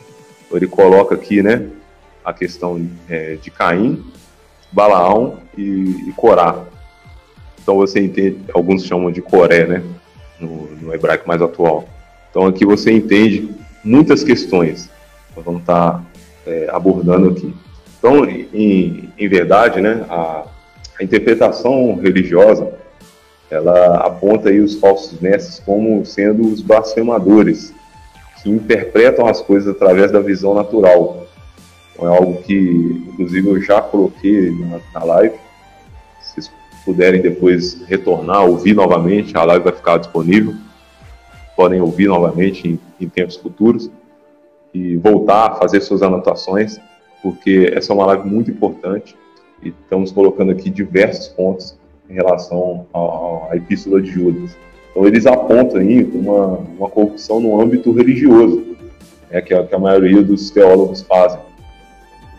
E eles colocam também é, apenas como práticas litúrgicas, ou seja, aquelas características é, de um comportamento, de uma visão cerimonial e, e, até ritualística, né? Então, aquela questão de, de ser algo é, estritamente religioso mesmo. E é extremamente importante ver através da visão atemporal, que é o que a gente está comentando aqui, que de maneira macro, é, eu entendo né, que esses também são chamados stakeholders, assim como eu já, já coloquei, que comandam toda a ciência moderna e que estão nas partes altas das cadeias sociais, que inclusive é, vai trazer o entendimento de uma pirâmide. Então, esses executam é, práticas de hibridização, assim como eu já, já coloquei. É, e existe um trabalho acadêmico que ele vai relacionar isso daí. Ele vai trazer é, um resumo é, apontando a, discuss a, discussão bioética sobre o transhumanismo, ou seja, a relação entre homem e máquina, sempre trazendo uma questão é, da, da, própria bioética né, e uma preocupação com as minorias sociais. É, mas, em verdade, eu entendo que eles trazem cada vez mais controle das grandes massas. Então, o que, que é isso? É, só para exemplificar, essa questão de câmeras, smartphones, né, as chamadas é, de internet, das, a chamada internet das coisas, né? Então, isso, é, todo esse tipo de tecnologia, eu entendo que ela traz cada vez mais o controle. E assim como nos versículos anteriores, se não me engano aqui lá no versículo 8, Judas ele vai falar que eles se infiltram para controlar é, a população. E através dessa tecnologia, as pessoas é, pensam que estão utilizando esse tipo de tecnologia, mas em verdade, essas tecnologias são usadas contra as próprias pessoas para controlá-las de uma maneira macro. Então, através hoje do, do sinal do seu smartphone, você sempre está andando com ele, é, as elites conseguem saber se você está se aglomerando, é, não sei se vocês já perceberam isso, existem inclusive aplicativos que fazem esse tipo de trabalho, né, que mostram ali através do, do sinal das antenas é, um certo tipo de aglomeração em, em tempos de distanciamento social, né, que a gente tem visto aí. Então, muitas pessoas são inclusive denunciadas através desse tipo de aplicativo, que a pessoa é, muitas vezes ela acaba sendo controlada através desse tipo de dispositivo que ela carrega. E câmeras, né, próprias câmeras do notebook, a gente tem aí é, relatos de pessoas que tiveram suas câmeras é, invadidas por hackers, aqueles dispositivos eletrônicos que, em realidade, eles usam isso muito nos Estados Unidos, aqueles dispositivos eletrônicos é, que chamam babá eletrônica, que cuida das crianças. Então, aquela, aquelas tipos de imagens ali foram hackeadas e e compartilhadas né, em, na chamada Deep Web né, e na Dark Web é, em canais de essa questão de é, tráfico mesmo, né, esse tráfico de crianças. Então, dando segmento aqui, o que, que ele aponta essa questão de Caim? Tudo isso que a gente já vem colocando. É, Judas ele já aponta essa questão na sua epístola, né, que eles seguiram aqui, né, assim como está descrito, né, é, porque entraram pelo caminho de Caim. Qual é esse caminho de Caim? Então, essa é uma alusão, né, à própria corruptela da semente, né, dos, desses seres que nós chamamos em hebraico de Nahash.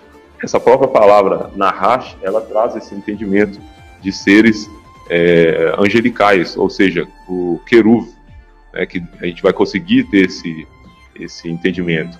E, e, que as religiões colocam como sendo uma serpente comum, é um, um, animal, né, a serpente é um animal que, que rasteja, mas é, em verdade não. Em verdade, essa, essa palavra Nahash, ela vai apontar para é, seres angelicais que conseguem transfigurar-se é, na matéria física. Então, por isso que aqui é, Judas ele coloca, ele aponta Caim. E por que, que ele fala essa questão de, de Balaão? O que, que ele aponta? Né, aqui, como está escrito no, Deixa eu voltar aqui, ó. Aqui, ó. E foram levados pelo engano do prêmio de Balaão. Então ele aponta também, é, mais uma vez apontando essa, essa, essa numerologia, né? Do, do Enneagrama. Então ele faz mais uma vez essa citação de três pontos: Caim, Balaão e Coré. Mas por que Balaão? Aqui aponta é, uma estratégia para a destruição do povo hebreu. Então, através da infiltração do pecado da idolatria e da prostituição no meio do povo, que tinha a, a bênção divina ali no meio.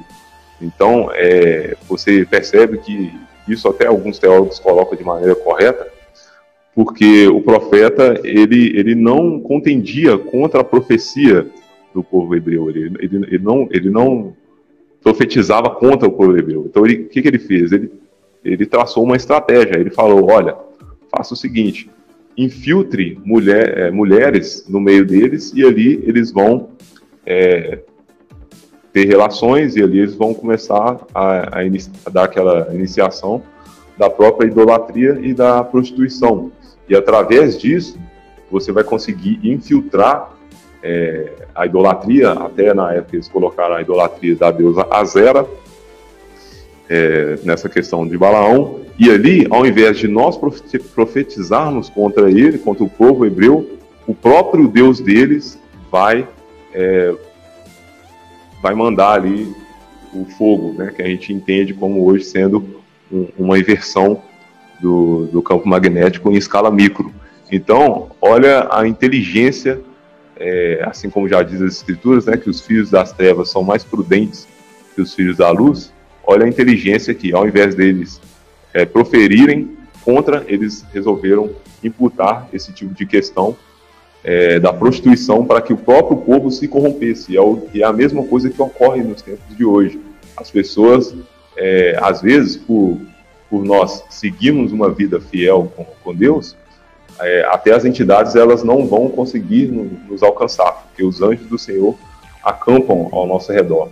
Mas o que que, qual que é a estratégia feita? Ao invés disso, eles infiltram a idolatria e infiltram a prostituição no meio do povo cristão. E aí é onde as pessoas acabam se perdendo. E aí sim, a ira de Deus recai sobre essas pessoas. E por que, que ele cita Coré?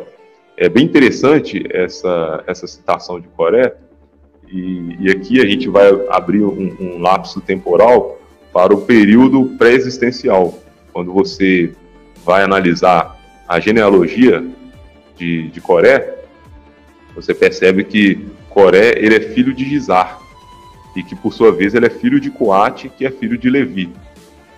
E Arão e Moisés, eles eram filhos de, de Anrão. E Anrão também era filho de Coate. Ou seja, fazendo que é, Coré, Arão e Moisés, eles fossem primos né, da descendência de, de Levi. Então, Coré ele, ele reivindicava, no caso, né, os direitos sacerdotais é, do, povo, do povo hebreu. Porque também ele entendia que ele era da tribo de Levi.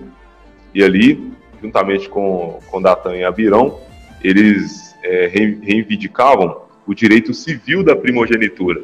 Então, isso aqui é, inclusive, temas que a gente pode tratar em outras lives, né, sem ser essa aqui, mas é algo muito profundo aqui que vai nos remeter a algo que você consegue ver esse padrão nas escrituras, que é o que a gente chama de padrão fractal, em várias escalas, na escala micro, no sentido que ocorreu isso aqui, porque você vê aqui três genes, você vê é, Coré, né, ou Corá, como queiram, e você vê Arão e Moisés. E é a mesma coisa que você vê esse padrão também lá em, em Caim em Abel e depois em Sete. Ou seja, a descendência de Adão, a descendência adâmica, ela seria é, Abel. Só que Caim, ele acaba depois matando Sete, matando Abel. E aí depois vem o, o que seria uma espécie de substituto, né, o sacerdote, que vai dar ali a, a linhagem depois que é que ela acaba sendo é, Sete. E ali da linhagem de Sete é que vem é, toda a, a, linhagem de Noé, que aí depois vai chegar até Cristo, para poder é, você ver ali o cuidado de Deus com um plano salvífico, né? Para poder sempre manter essa questão é o que o irmão Samuel já colocou, essa luta é, das sementes, essa guerra das sementes, ela sempre ocorreu. Então ali, Deus sempre ele manteve o seu cuidado de manter essa linhagem para que nós possamos ter acesso à salvação através do, do, do Messias. No verso 13, Judas alude que estes são como estrelas errantes. Essa parte é importante e ela não pode ser deixada. O que é essa questão de estrelas errantes? Muitas pessoas não entendem essa questão.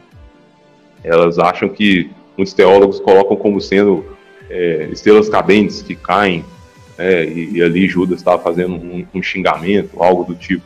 Mas na verdade não. É, Judas ele estava apontando essa questão da adoração é, dos planetas, porque o entendimento hebraico antigo é, chamava, né, esses corpos celestiais de estrelas errantes. Tanto é que na criação você não percebe, em momento algum, Deus criando os planetas. Não está escrito lá, Deus criou é, o luminar maior, o luminar menor, as estrelas e os planetas, as nebulosas, as galáxias. Não está escrito isso. Deus criou o luminar maior, o luminar menor e as estrelas. Ou seja, existem categorias diferentes de estrelas, mas o restante tudo é estrela, é considerado estrela tirando o luminar maior e o luminar menor. Então, se você pega essas estrelas, você consegue perceber que uma delas é, é são as estrelas errantes, são uma categoria de estrelas. E isso aqui, assim como foi colocado pelo nosso irmão Samuel aqui, ele colocou muito bem colocado essa questão dos receptáculos. Essas estrelas, elas possuem essa capacidade de, de ser como uma prisão eletromagnética de espíritos. Então ali a gente entende que é, até mesmo aquele, aquele entendimento dos planetas, né, que é colocado na, na escola, a gente entende que na verdade isso são adorações pagãs. Então se você pegar, por exemplo, é, esses planetas, você vê que Mercúrio, é, na mitologia grega, na verdade ele é o Hermes, ou seja, um, um mensageiro. Vênus seria uma deidade do amor, ou uma alusão a Afrodite que, no, que em verdade seria a filha de Saturno. A Terra, na verdade, ela é colocada como um planeta nesse conceito heliocentrista, mas a Terra ela não traz configurações de um planeta. A Terra seria o, o plano terrestre, a, a, Terra, como, como diz os povos nórdicos, ela seria Midgard, a Terra do meio, né? Se você for traduzir, seria esse entendimento. Ou seja, acima da, da Midgard, que seria a nossa Terra, o nosso plano, você tem ali outras dimensões e abaixo também, criando o, o que os chineses chamam de é, ovo cósmico, que é a, teoria do, do, universo dos chineses. Então, seguindo, eles colocam a Terra como sendo é, a mãe Gaia, né, surgida do caos. Você vai também trazer aquela alusão dos povos hindus.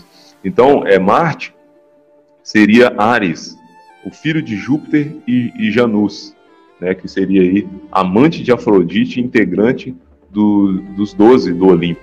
Júpiter seria Zeus, o pai de Marte. É, Saturno é, seria o deus Crono, é, expulso do céu. Ou seja, aqui a gente consegue fazer uma alusão e entender quem em realidade seria Saturno. Saturno seria o que a gente entende hoje como Satanás. Então, é, é ela, é por que, que a gente fala que Satanás ele está preso? porque também isso a gente vai conseguir entender que Saturno seria, assim como as estrelas, elas têm essa propriedade de ser como se fosse um receptáculo, assim como está escrito na literatura enoquiana, que ela traz esse entendimento, assim como nosso irmão Samuel já colocou, de que elas são receptáculos de energia que conseguem é, conter. E ali você vai conseguir relacionar que eles estão presos né, em cadeias eternas, assim como está descrito nas Escrituras através da Epístola de Judas, ele traz esse entendimento. O que, que, que, são essas cadeias eternas? Eu entendo que tem a ver com o eletromagnetismo. Então, isso é que consegue é, aprisionar o espírito. Por que, que o eletromagnetismo aprisiona o espírito? Eu entendo que o espírito ele está relacionado a, ao eletromagnetismo.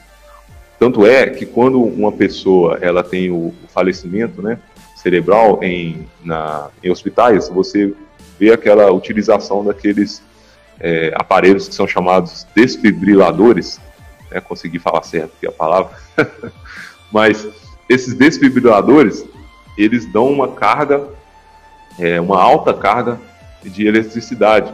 Para quê? Para trazer de volta a vida do indivíduo. Como que você consegue entender isso em escala macro? Quando você percebe as inversões que ocorreram né, ao longo da história, por exemplo, quando Cristo veio, eu entendo também que é uma, uma inversão que ocorreu quando Cristo, ele morreu, na verdade, quando Cristo morreu e ressuscitou, ali houve também uma inversão. E nisso, é, descargas de plasma e raios, de tempestades de raio, caíram na Terra. E se você pegar na Bíblia, você também vai conseguir ver lá que mortos ressuscitaram. E ali não falam depois o que, aconteceu, o que ocorreu depois, mas na história você percebe que eles viveram suas vidas normalmente, como se nada tivesse ocorrido. Então, ali, por que, que ocorreu isso? Descargas eletromagnéticas são lançadas na Terra e trazem de volta o espírito, né, o fôlego de vida dessas pessoas. Então, é isso que eu entendo que tem a ver com essa questão das prisões é, eletromagnéticas é, relacionadas às estrelas. Então você percebe também, por exemplo, Urano, ela traz esse entendimento da deidade é, Uranus, né, que seria o céu, ou seja, o pai de Saturno, que ali vai trazer esse entendimento ao próprio deus Zeus, que, que teria criado essa, essa entidade Saturno aí.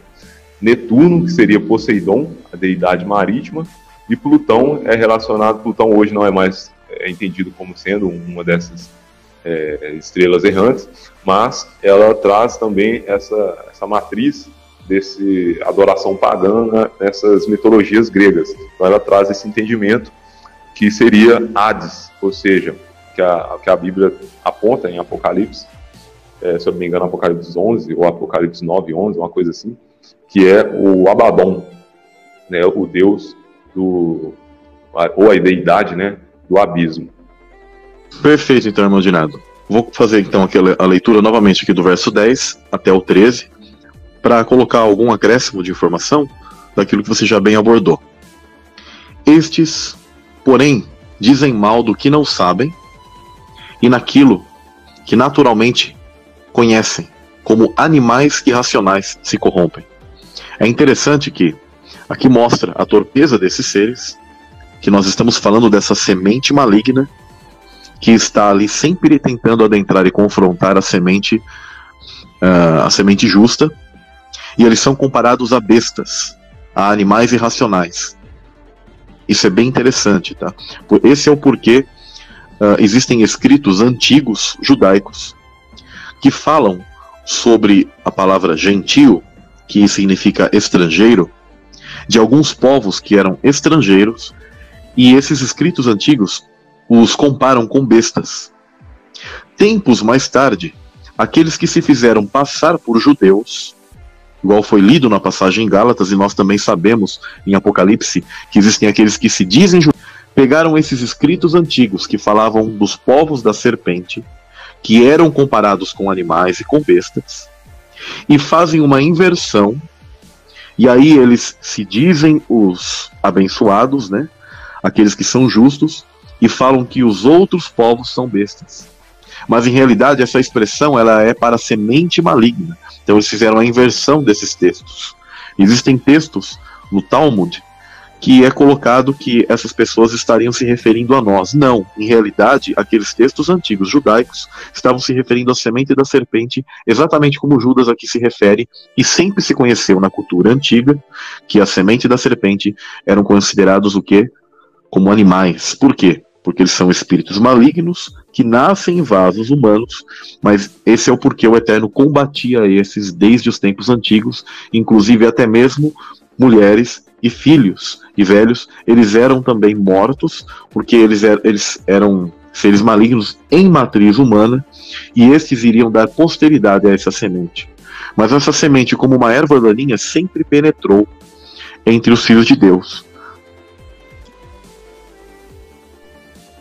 Por isso, nós temos, inclusive, a citação aqui no verso seguinte que diz o, a, as seguintes palavras: Ai deles, porque entraram pelo caminho de Caim e foram levados pelo engano do prêmio de Balaão.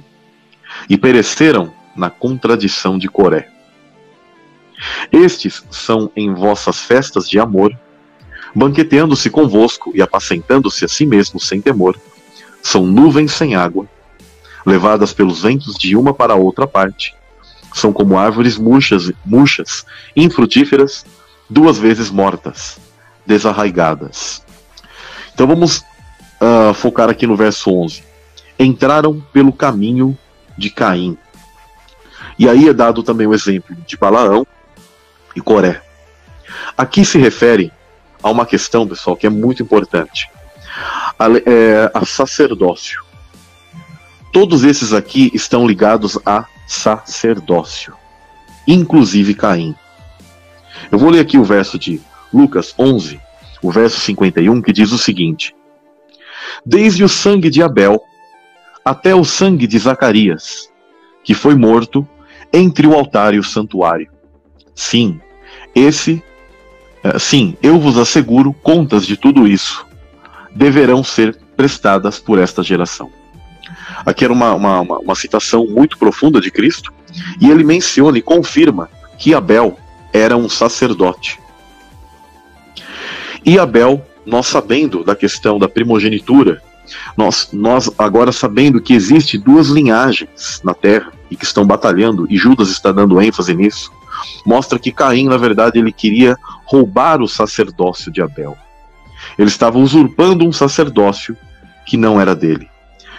Perceba que são dois sacerdotes que se apresentam ali, mas Caim ele é filho da serpente.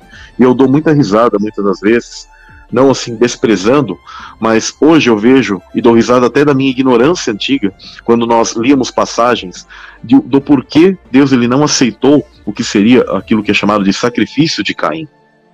Algumas pessoas até pegam aquela citação que Deus ele fala: "Se fizeres bem, não serás aceito". Aquilo não se trata de que se ele fizesse bem, não seria aceito o sacrifício. O que ocorre é que qual seria a atitude boa que Caim, como filho da serpente, poderia tomar? Não matar a Abel. Essa era a atitude boa que ele poderia fazer. Porque Deus ele já tinha visto a, a, a natureza de Caim e aquilo que ele iria fazer contra seu irmão. E era isso que ele queria que Caim não fizesse. Mas o sacrifício de Caim já era corrompido, porque ele estava o quê? Usurpando um sacerdócio que não era dele. Ele era filho da serpente.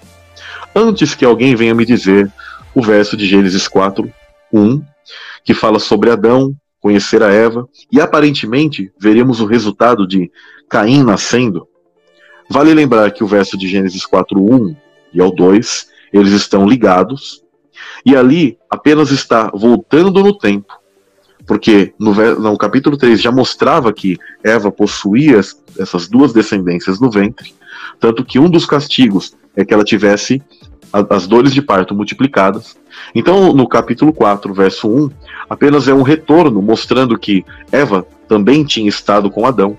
E o, e o, o verso 2 ele está unido com esse verso 1, do qual nascem gêmeos.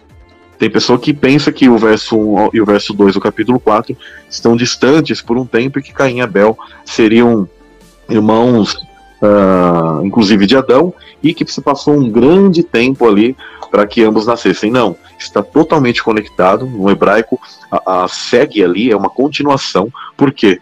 Porque Abel e Caim são irmãos, são gêmeos, só que frutos de uma superfecundação heteropaternal. A Eva teria, ela ficou com Satanás e com Adão em um pequeno tempo. E nesse espaço de tempo, ambos são uh, filhos de pais, de, ou seja, são filhos de pais diferentes, mas da mesma mãe, no mesmo ventre. E o grande ponto é que Caim, querendo usurpar esse sacerdócio, o Eterno ele não aceitou o sacrifício dele. Então, quais, quais também são os pecados relacionados ao caminho de Caim? Porque ele quis usurpar esse sacerdócio, ele era alguém marcado, ele inclusive uh, fei, uh, o, foi o, o obreiro uh, do primeiro homicídio, tá? Ou seja, exatamente como Satanás ele fez, que é homicida desde o princípio, Caim também, a mesma maneira, ele fez aquilo que seu pai fez, ser homicida desde o princípio, possui uma maldição sobre si, e isso tem a ver, como eu disse, a questão do sacerdócio.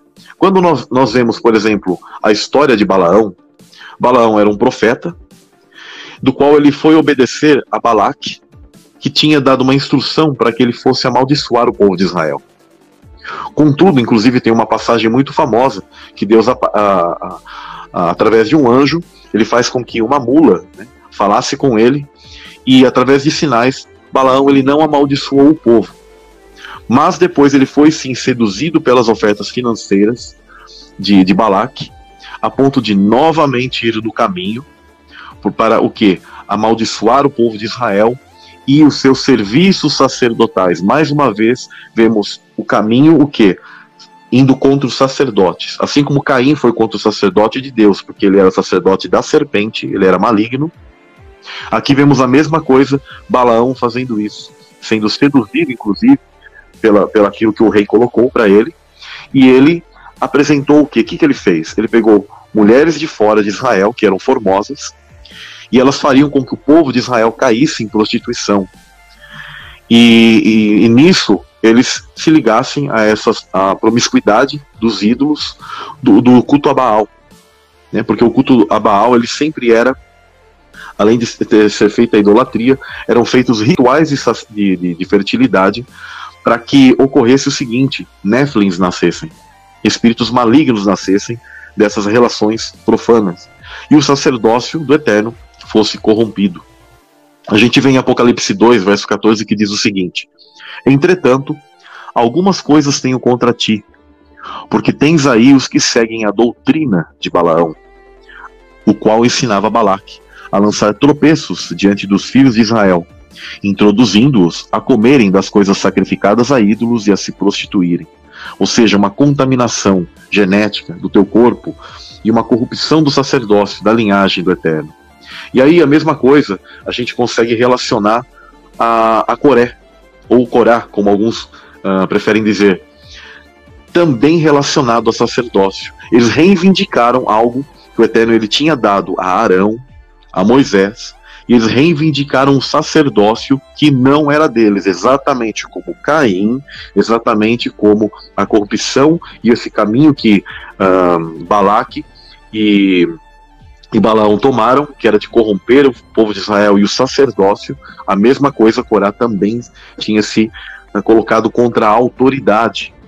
Aqui a gente vê muito também toda a questão dos Néfilins, da questão sexual, sacerdócio e a oposição contra as autoridades. É isso que a Epístola de Judas ela fala a autoridade de Deus, àqueles que Deus instituiu como autoridades verdadeiras de sacerdócio, porque nós somos linhagens de reis e sacerdotes. E aqui a gente vê toda essa correlação, toda, to, tudo isso. E aí o que acontece com esses que, se, que vieram a se opor ao verdadeiro sacerdócio que Deus tinha dado a Arão? Em Números 16, no verso 28, diz o seguinte: E disse Moisés: Assim vocês saberão que o Senhor me enviou para fazer todas essas coisas, e que isso não partiu de mim. Se estes homens tiverem morte natural e experimentarem somente aquilo que normalmente acontece aos homens, então o Senhor não me enviou. Mas se o Senhor fizer acontecer algo totalmente novo, e a terra abrir a sua boca e os engolir junto com tudo que é deles, e eles descerem vivos ao Sheol, então vocês saberão que estes homens desprezaram ao Senhor. Assim que Moisés acabou de dizer tudo isso, o chão debaixo deles fendeu-se, e a terra abriu a sua boca e os engoliu juntamente com suas famílias. Com todos os seguidores de Corá e com todos os seus bens, desceram vivos à sepultura. Com tudo o que possuíam, a terra fechou-se sobre eles e pereceram, desaparecendo do meio da assembleia, diante dos seus gritos. Todos os israelitas ao redor fugiram, gritando: A terra vai nos engolir também. É muito interessante que o fim deles foi exatamente aquilo que Cristo ele promete a esses seres malignos, que eles serão jogados no abismo. Ou seja, o Sheol vai engoli-los. Então, esse é o grande padrão uh, que é colocado aqui nesses versos. E o verso 12 que eu li, que fala sobre as festas de amor, é porque no tempo, do, principalmente da igreja primitiva, eram feitas as festas ágape. Essas festas de amor seriam festas ágape, onde eles se reuniam para que eles pudessem uh, fazer o quê? Dar, dar, mantimentos aos pobres, ajudar aos pobres, Da mesma maneira que existiam essas, essas festas, quando elas eram profanadas, elas se tornavam festas da, das quais aqui o verso diz que eles banquete, banqueteando-se com, com os servos de Deus, eles acabam que apacentando-se a si mesmos, sem temor, e aí o que? Se tornam como nuvens sem água, ventos de, de uma para outra parte. São como árvores, a escritura sempre fala dessas árvores relacionadas às pessoas. Então eles são como árvores murchas, murchas infrutíferas, ou seja, seres malignos. E é interessante isso aqui, duas vezes mortas, ou seja, porque eles são mortos como seres espirituais e eles vieram aqui e ainda são duas vezes mortos nesse sentido, porque eles já são do maligno. E aí é comparado com no verso 13, ondas impetuosas do mar que escumam as suas mesmas abominações, ou seja, eles sempre ficam nesse ciclo vicioso de pecados, chamados de estrelas errantes, como o irmão Dinardo já bem comentou, a relação desses deuses antigos relacionados às estrelas errantes. No caso, as estrelas errantes, elas são receptáculos desse, dessa, desses poderes, dos quais eles interagem com o nosso meio, e no caso, muitos desses seres principais caíram então eles se tornaram presos nesses receptáculos e o Eterno deixou que outros anjos uh, tomassem essas estrelas errantes e, e, os, e cuidassem ali, fossem os guardiães dessas estrelas errantes. No qual a mais famosa é Saturno, inclusive os anéis de Saturno sim estão relacionados a uma prisão eletromagnética, onde esses seres podem até estar atuando com um tipo de limitação, mas eles já não são uh, livres para os quais, inclusive, o verso diz: está eternamente reservada a negrura das trevas, ou seja, aprisionados nessas dimensões. Então, isso aqui é muito importante, toda a relação, principalmente a questão da corrupção da linhagem bendita e do sacerdócio, do qual Caim, uh, Balaão e Coré, eles vieram a se opor.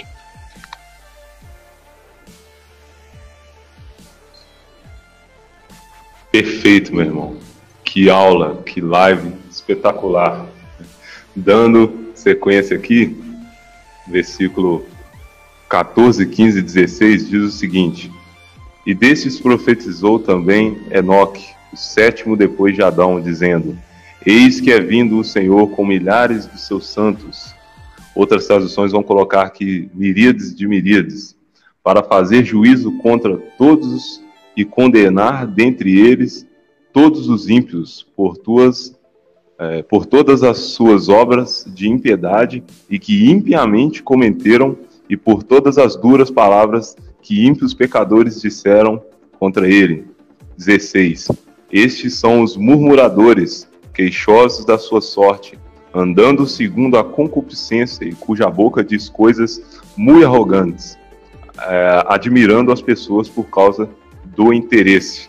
Então aqui é muito interessante colocar o seguinte: que muitas pessoas colocam né, os livros apócrifos e deuterocanônicos como sendo excluídos, e no caso não inspirados através da Rua HaKodesh, que nós é, entendemos como sendo o que chamamos de Espírito Santo. Mas Deus, é, ele sim permitiu tá, o cânon bíblico, é, algumas pessoas na atualidade até acham que é, eu, eu cheguei, na verdade, a pensar dessa forma também, que isso teria sido algo, uma corruptela, e de certa forma até, até foi, mas eu, eu percebo que Deus, ele de certa forma, ele permitiu sim o, a questão do cânon, mas é, você percebe que ele permitiu que ocorresse também, por exemplo, no caso, a entrada desse livro de Judas, dessa epístola, é, no cânon, para que pudesse estar aberto esse lapso de conhecimento para que nós possamos, é, através né, da, da própria internet, hoje ter acesso a esse tipo de literatura apócrifa e para que nós pudéssemos também elucidar melhor o conhecimento e ter acesso a esse tipo de, de escrito para que nós possamos é, até mesmo desvendar esses mistérios e saber esse tipo de questão.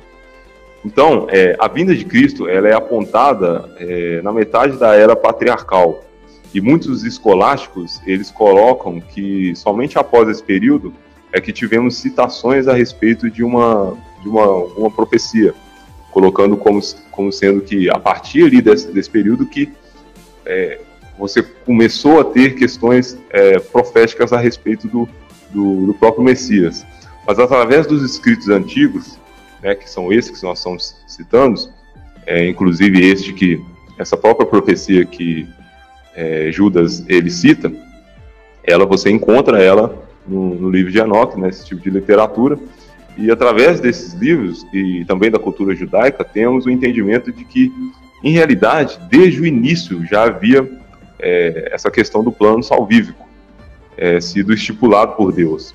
Quando você pega ali é, a própria palavra, né, haja luz, ali você já percebe que algo diferente ocorreu ali. Ou seja, é, mas essa literatura você já percebe que Deus ele já promete, já logo ali após a queda ele já traz essa promessa, ele já revela na verdade essa promessa que já estava no coração dele desde antes do, da fundação dos tempos. Ele traz essa promessa ali para Adão e sua descendência de que ele enviaria o seu filho para que ele pudesse dar essa oportunidade de nos reconectar novamente com Ele e, e termos a, a, salvação, chamamos de, de vida eterna. Então, Enoque, este ele era o sétimo após Adão, e ele aponta a vinda do Messias. E não somente isso, mas também ele aponta a respeito do juízo final, aquilo que nós chamamos de inversão magnética no âmbito macro, né, que vai atingir todo o cosmos, né, todo o plano terrestre e, e a cosmologia em si. É, algumas traduções elucidam que Cristo virá para convencê-los dos erros. Isso aqui eu entendo que é um equívoco também. É, mas na verdade, aqui se refere mesmo à vinda com seus santos. Ou até a gente pode interpretar da, dessa forma que seriam até fazendo parte aqueles 144 mil, onde se abrirá novamente esse lapso, né, esse espaço temporal, e ocorrerá a batalha final da guerra cósmica, é, que Paulo cita, e que alguns é, colocam como sendo a guerra do Gog e Magog. Então eu entendo que nós também faremos parte dessa, questão. Então aqui, como muitos colocam, e eu já li inclusive traduções que colocam que Jesus vai vir para convencê-los do pecado, mas não é bem dessa forma. Mas é, a palavra que Deus cita aqui é juízo mesmo, e não, não é convencer do pecado. Em Daniel capítulo 7, versículo 10, está escrito: De diante dele brotava e fluía um rio de fogo, milhares de milhares o serviam, milhões e milhões prostravam-se diante dele. Então o tribunal deu início ao julgamento e todos os livros foram abertos. Aqui tem muita questão interessante. Essa citação do livro de Daniel, ela aponta que nos faz entender que todos os, é, não todos, mas que os profetas antigos, eles também tinham acesso a essas profecias, eles também tinham acesso a esses livros, que hoje são considerados livros apócrifos. Inclusive tem citações de Cristo que você consegue também encontrar no livro de Enoque. E isso nos faz entender de que esses livros, eles em verdade foram ocultados da população de um modo geral. Então, aqui, esse, esse trecho em Daniel 7, ele está apontando para essa inversão macro, que Cristo ele virá com as suas, é, as suas hostes, né, os seus milhares e milhares de miríades e miríades de santos, para poder é, fazer é, jus a essa inversão macro, que será o juízo final. E ali todos os livros foram abertos. Então, essa aqui é a mesma alusão que traz no livro do Apocalipse, que futuramente nós vamos elucidar em futuras lives. Então, isso é o que Paulo cita em relação às obras de madeira, que eu já falei em outro tempo aqui na live. É, madeira, palha ou feno. E no caso aqui ele traz essa em contraposição às obras de ouro, prata e pedra preciosa, que serão provadas é, no juízo final, ou seja, o plasma. Então, quando cair esse fogo, aqueles que têm esse tipo de, de obras, obras no sentido aqui aqueles que viveram uma vida santa, uma vida ilibada, aqueles que seguem o caminho do Messias e estão ali é, vibrando na frequência divina, estes vão é, ser provados pelo fogo. Então o fogo vai vir, vai queimar, mas você vai ser, no caso, então nós seremos purificados. Então realmente nós seremos forjados através do fogo. O fogo virá queimar as impurezas e nos tornará santos. é, ilibados. Então em Mateus está escrito: Mas o filho do homem virá na glória do seu Pai. Mateus 16, versículo 27. Com os seus anjos, e então recompensará a cada um de acordo com suas obras. E em 2 Tessalonicenses, é, capítulo 1, versículo 7 e 8, está escrito assim: E quanto a vós que sois atribulados, vos dê pleno alívio, bem como a nós, assim que o Senhor Jesus se revelar do céu com seus anjos poderosos em meio a chamas flamejantes. Então, mais uma vez aqui você vê esse padrão que Paulo cita, Daniel cita, o próprio Cristo cita, que é o padrão do fogo caindo do céu, que a gente entende como sendo o plasma que sai debaixo do trono de Deus. Então, é, tendo em vista que toda a Escritura possui o chamado atributo da inerrância, e que essa citação de Enoque na Epístola de Judas é verdadeira e data realmente do sétimo após de Adão, é, podemos compreender que diversos versículos que citam esse trecho possuem certa correlação em questão a, ao próprio fato em si. Então é o que eu disse. Eu entendo que todos esses profetas, é, se não todos, a maioria deles, tiveram também acesso às escrituras enoquianas. Pode seguir, meu irmão. Perfeito, meu irmão. Eu vou estar lendo, inclusive, do verso 14 até o verso 19, né, que diz o seguinte: E destes profetizou também Enoque, o sétimo, depois de Adão, dizendo: Eis que é vindo o Senhor com milhares de seus santos, para fazer juízo contra todos e condenar dentre eles todos os ímpios, por todas as suas obras de impiedade, que impiamente cometeram por todas as duras palavras que ímpios pecadores disseram contra ele. Estes são murmuradores queixosos da sua sorte, andando segundo as suas concupiscências, e cuja boca diz coisas muito arrogantes, admirando as pessoas por causa do interesse. Mas vós, amados, lembrai-vos das palavras que vos foram preditas pelos apóstolos de nosso Senhor Jesus Cristo, os quais vos diziam que nos últimos tempos haveria escarnecedores que andariam segundo as suas ímpias concupiscências. Estes são os que a si mesmos se separam, sensuais, que não têm o espírito. Então, o primeiro grande ponto aqui no verso 14 é que nós podemos fazer a leitura em 1 Enoque, do verso 12, eis que ele vem com dezenas de milhares dos seus santos. Esses santos estão aqui, todos aqueles que fazem parte da primeira ressurreição, inclusive os 144 mil, os, as suas miríades de anjos, os seres que estão com o Eterno até os dias de hoje, e aqueles que se unem a esses santos, que são aqueles que vão estar, se estarem vivos, eles serão o quê? Arrebatados. Ou seja, santos aqui se refere sim a nós e a anjos, porque na verdade somos o mesmo grupo. E aí diz o seguinte: para executar julgamento sobre pecadores e destruir o iníquo. Esse iníquo aqui, segundo o verso de Enoque, significa tanto o homem do pecado, mas principalmente aquele, aquela última figura, o anti-messias, e reprovar toda coisa carnal e toda coisa pecaminosa e mundana que foi feita e cometida contra ele, esse ele, contra o Messias e contra o Eterno. Então, continuando, aqui não cabe dúvidas que Judas ele realmente tinha conhecimento dessa literatura, porque isso fazia parte e sim uma literatura inspirada, mesmo que os teólogos de plantão que vieram aprender de uma maneira formatada di diante das suas limitações, dos, do, do, qual o cânon de hoje é entendido como o único cânon e que nenhum outro tipo de, dessas literaturas seriam literaturas boas para que nós tenhamos como fontes de, de consulta e de estudo. Não, eles estão equivocados.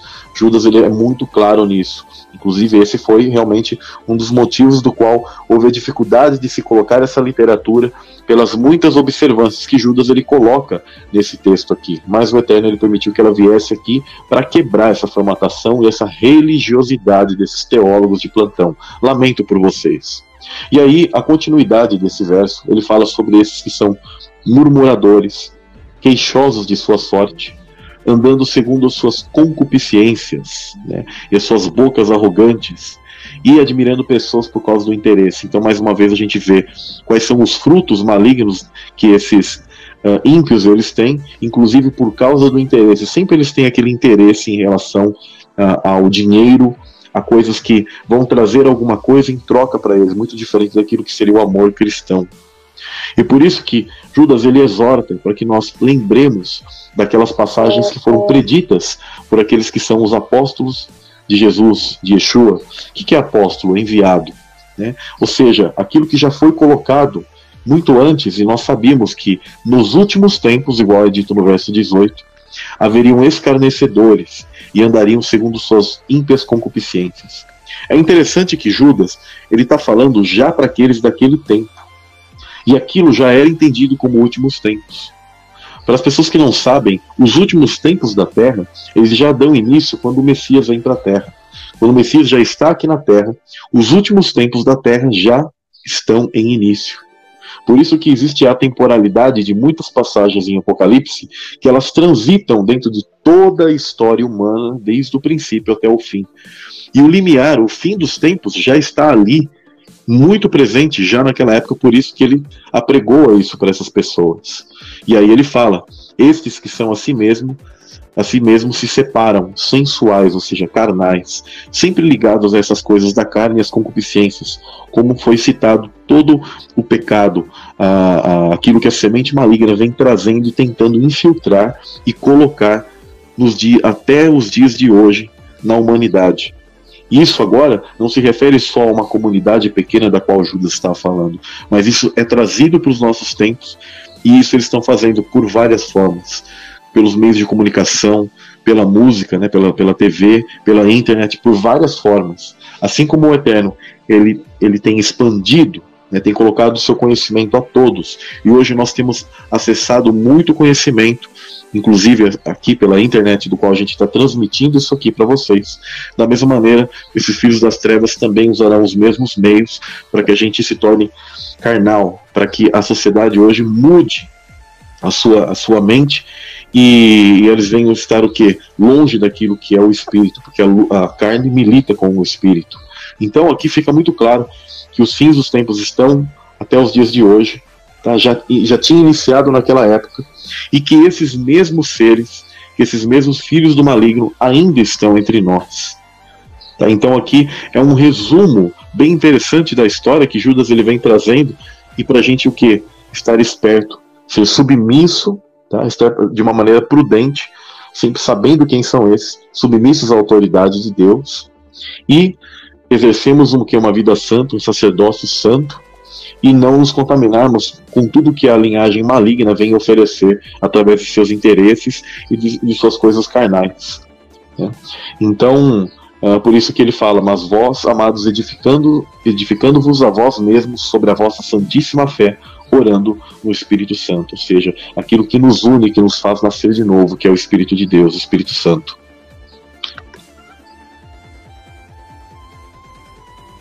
Perfeito, meu irmão. Você já trouxe aqui o entendimento até o versículo 20, eu vou dar sequência, e aí a gente finaliza. É, é, o 20, vou ler o 20 de novo, e aí eu vou até o final. Mas vós, amados, edificando-vos a vós mesmos sobre a vossa santíssima fé, orando no Espírito Santo, conservei a vós mesmos no amor de Deus, esperando a misericórdia de nosso Senhor Jesus Cristo, para a vida eterna e apiedai-vos de algum, alguns que estão duvidosos, e salvai alguns arrebatando-os do fogo. Tende deles misericórdia com temor, aborrecendo até a roupa manchada da carne. Ora, aquele que é poderoso para vos guardar de tropeçar e apresentar-vos irrepreensíveis com alegria perante a sua glória, ao único Deus, Salvador nosso, por Jesus Cristo, nosso Senhor, seja glória e majestade, domínio e poder, até antes de todos os séculos, agora e para todo sempre. Amém. Interessante, só para finalizar, é, tudo isso que foi colocado aqui nessa live em relação a essa epístola de Judas, ele finaliza de maneira maestral. Então, o que eu venho convocar aqui principalmente a você que chegou até aqui está ouvindo essa mensagem é que você venha colocar o seu coração contrito perante ao Senhor perante a Deus, Yeshua, Hamashia, Jesus Cristo. É, chame ele como queira. Se você quiser chamar de pai, fica à vontade. Mas coloque o seu coração contrito e arrependa-se dos pecados. É essa postura que nós temos, devemos ter mediante a todo esse estudo que nós colocamos aqui, muito bem colocado, é, com maestria pelo meu irmão Samuel.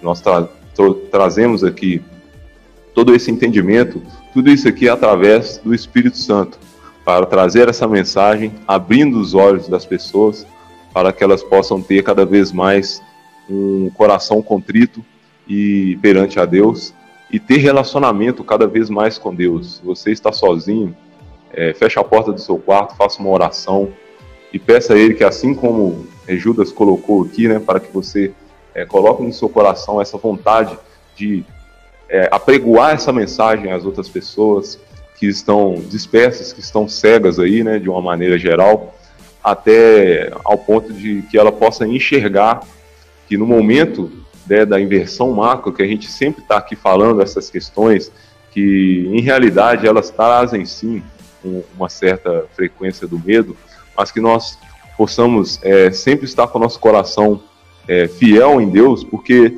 nós não fazemos parte disso tudo. Nós, nós apenas colocamos aqui como exposição para que as pessoas entendam que essa é a guerra que está ocorrendo agora. Ela já ocorre, ela ocorre desde o início dos tempos. Essa questão da guerra das sementes.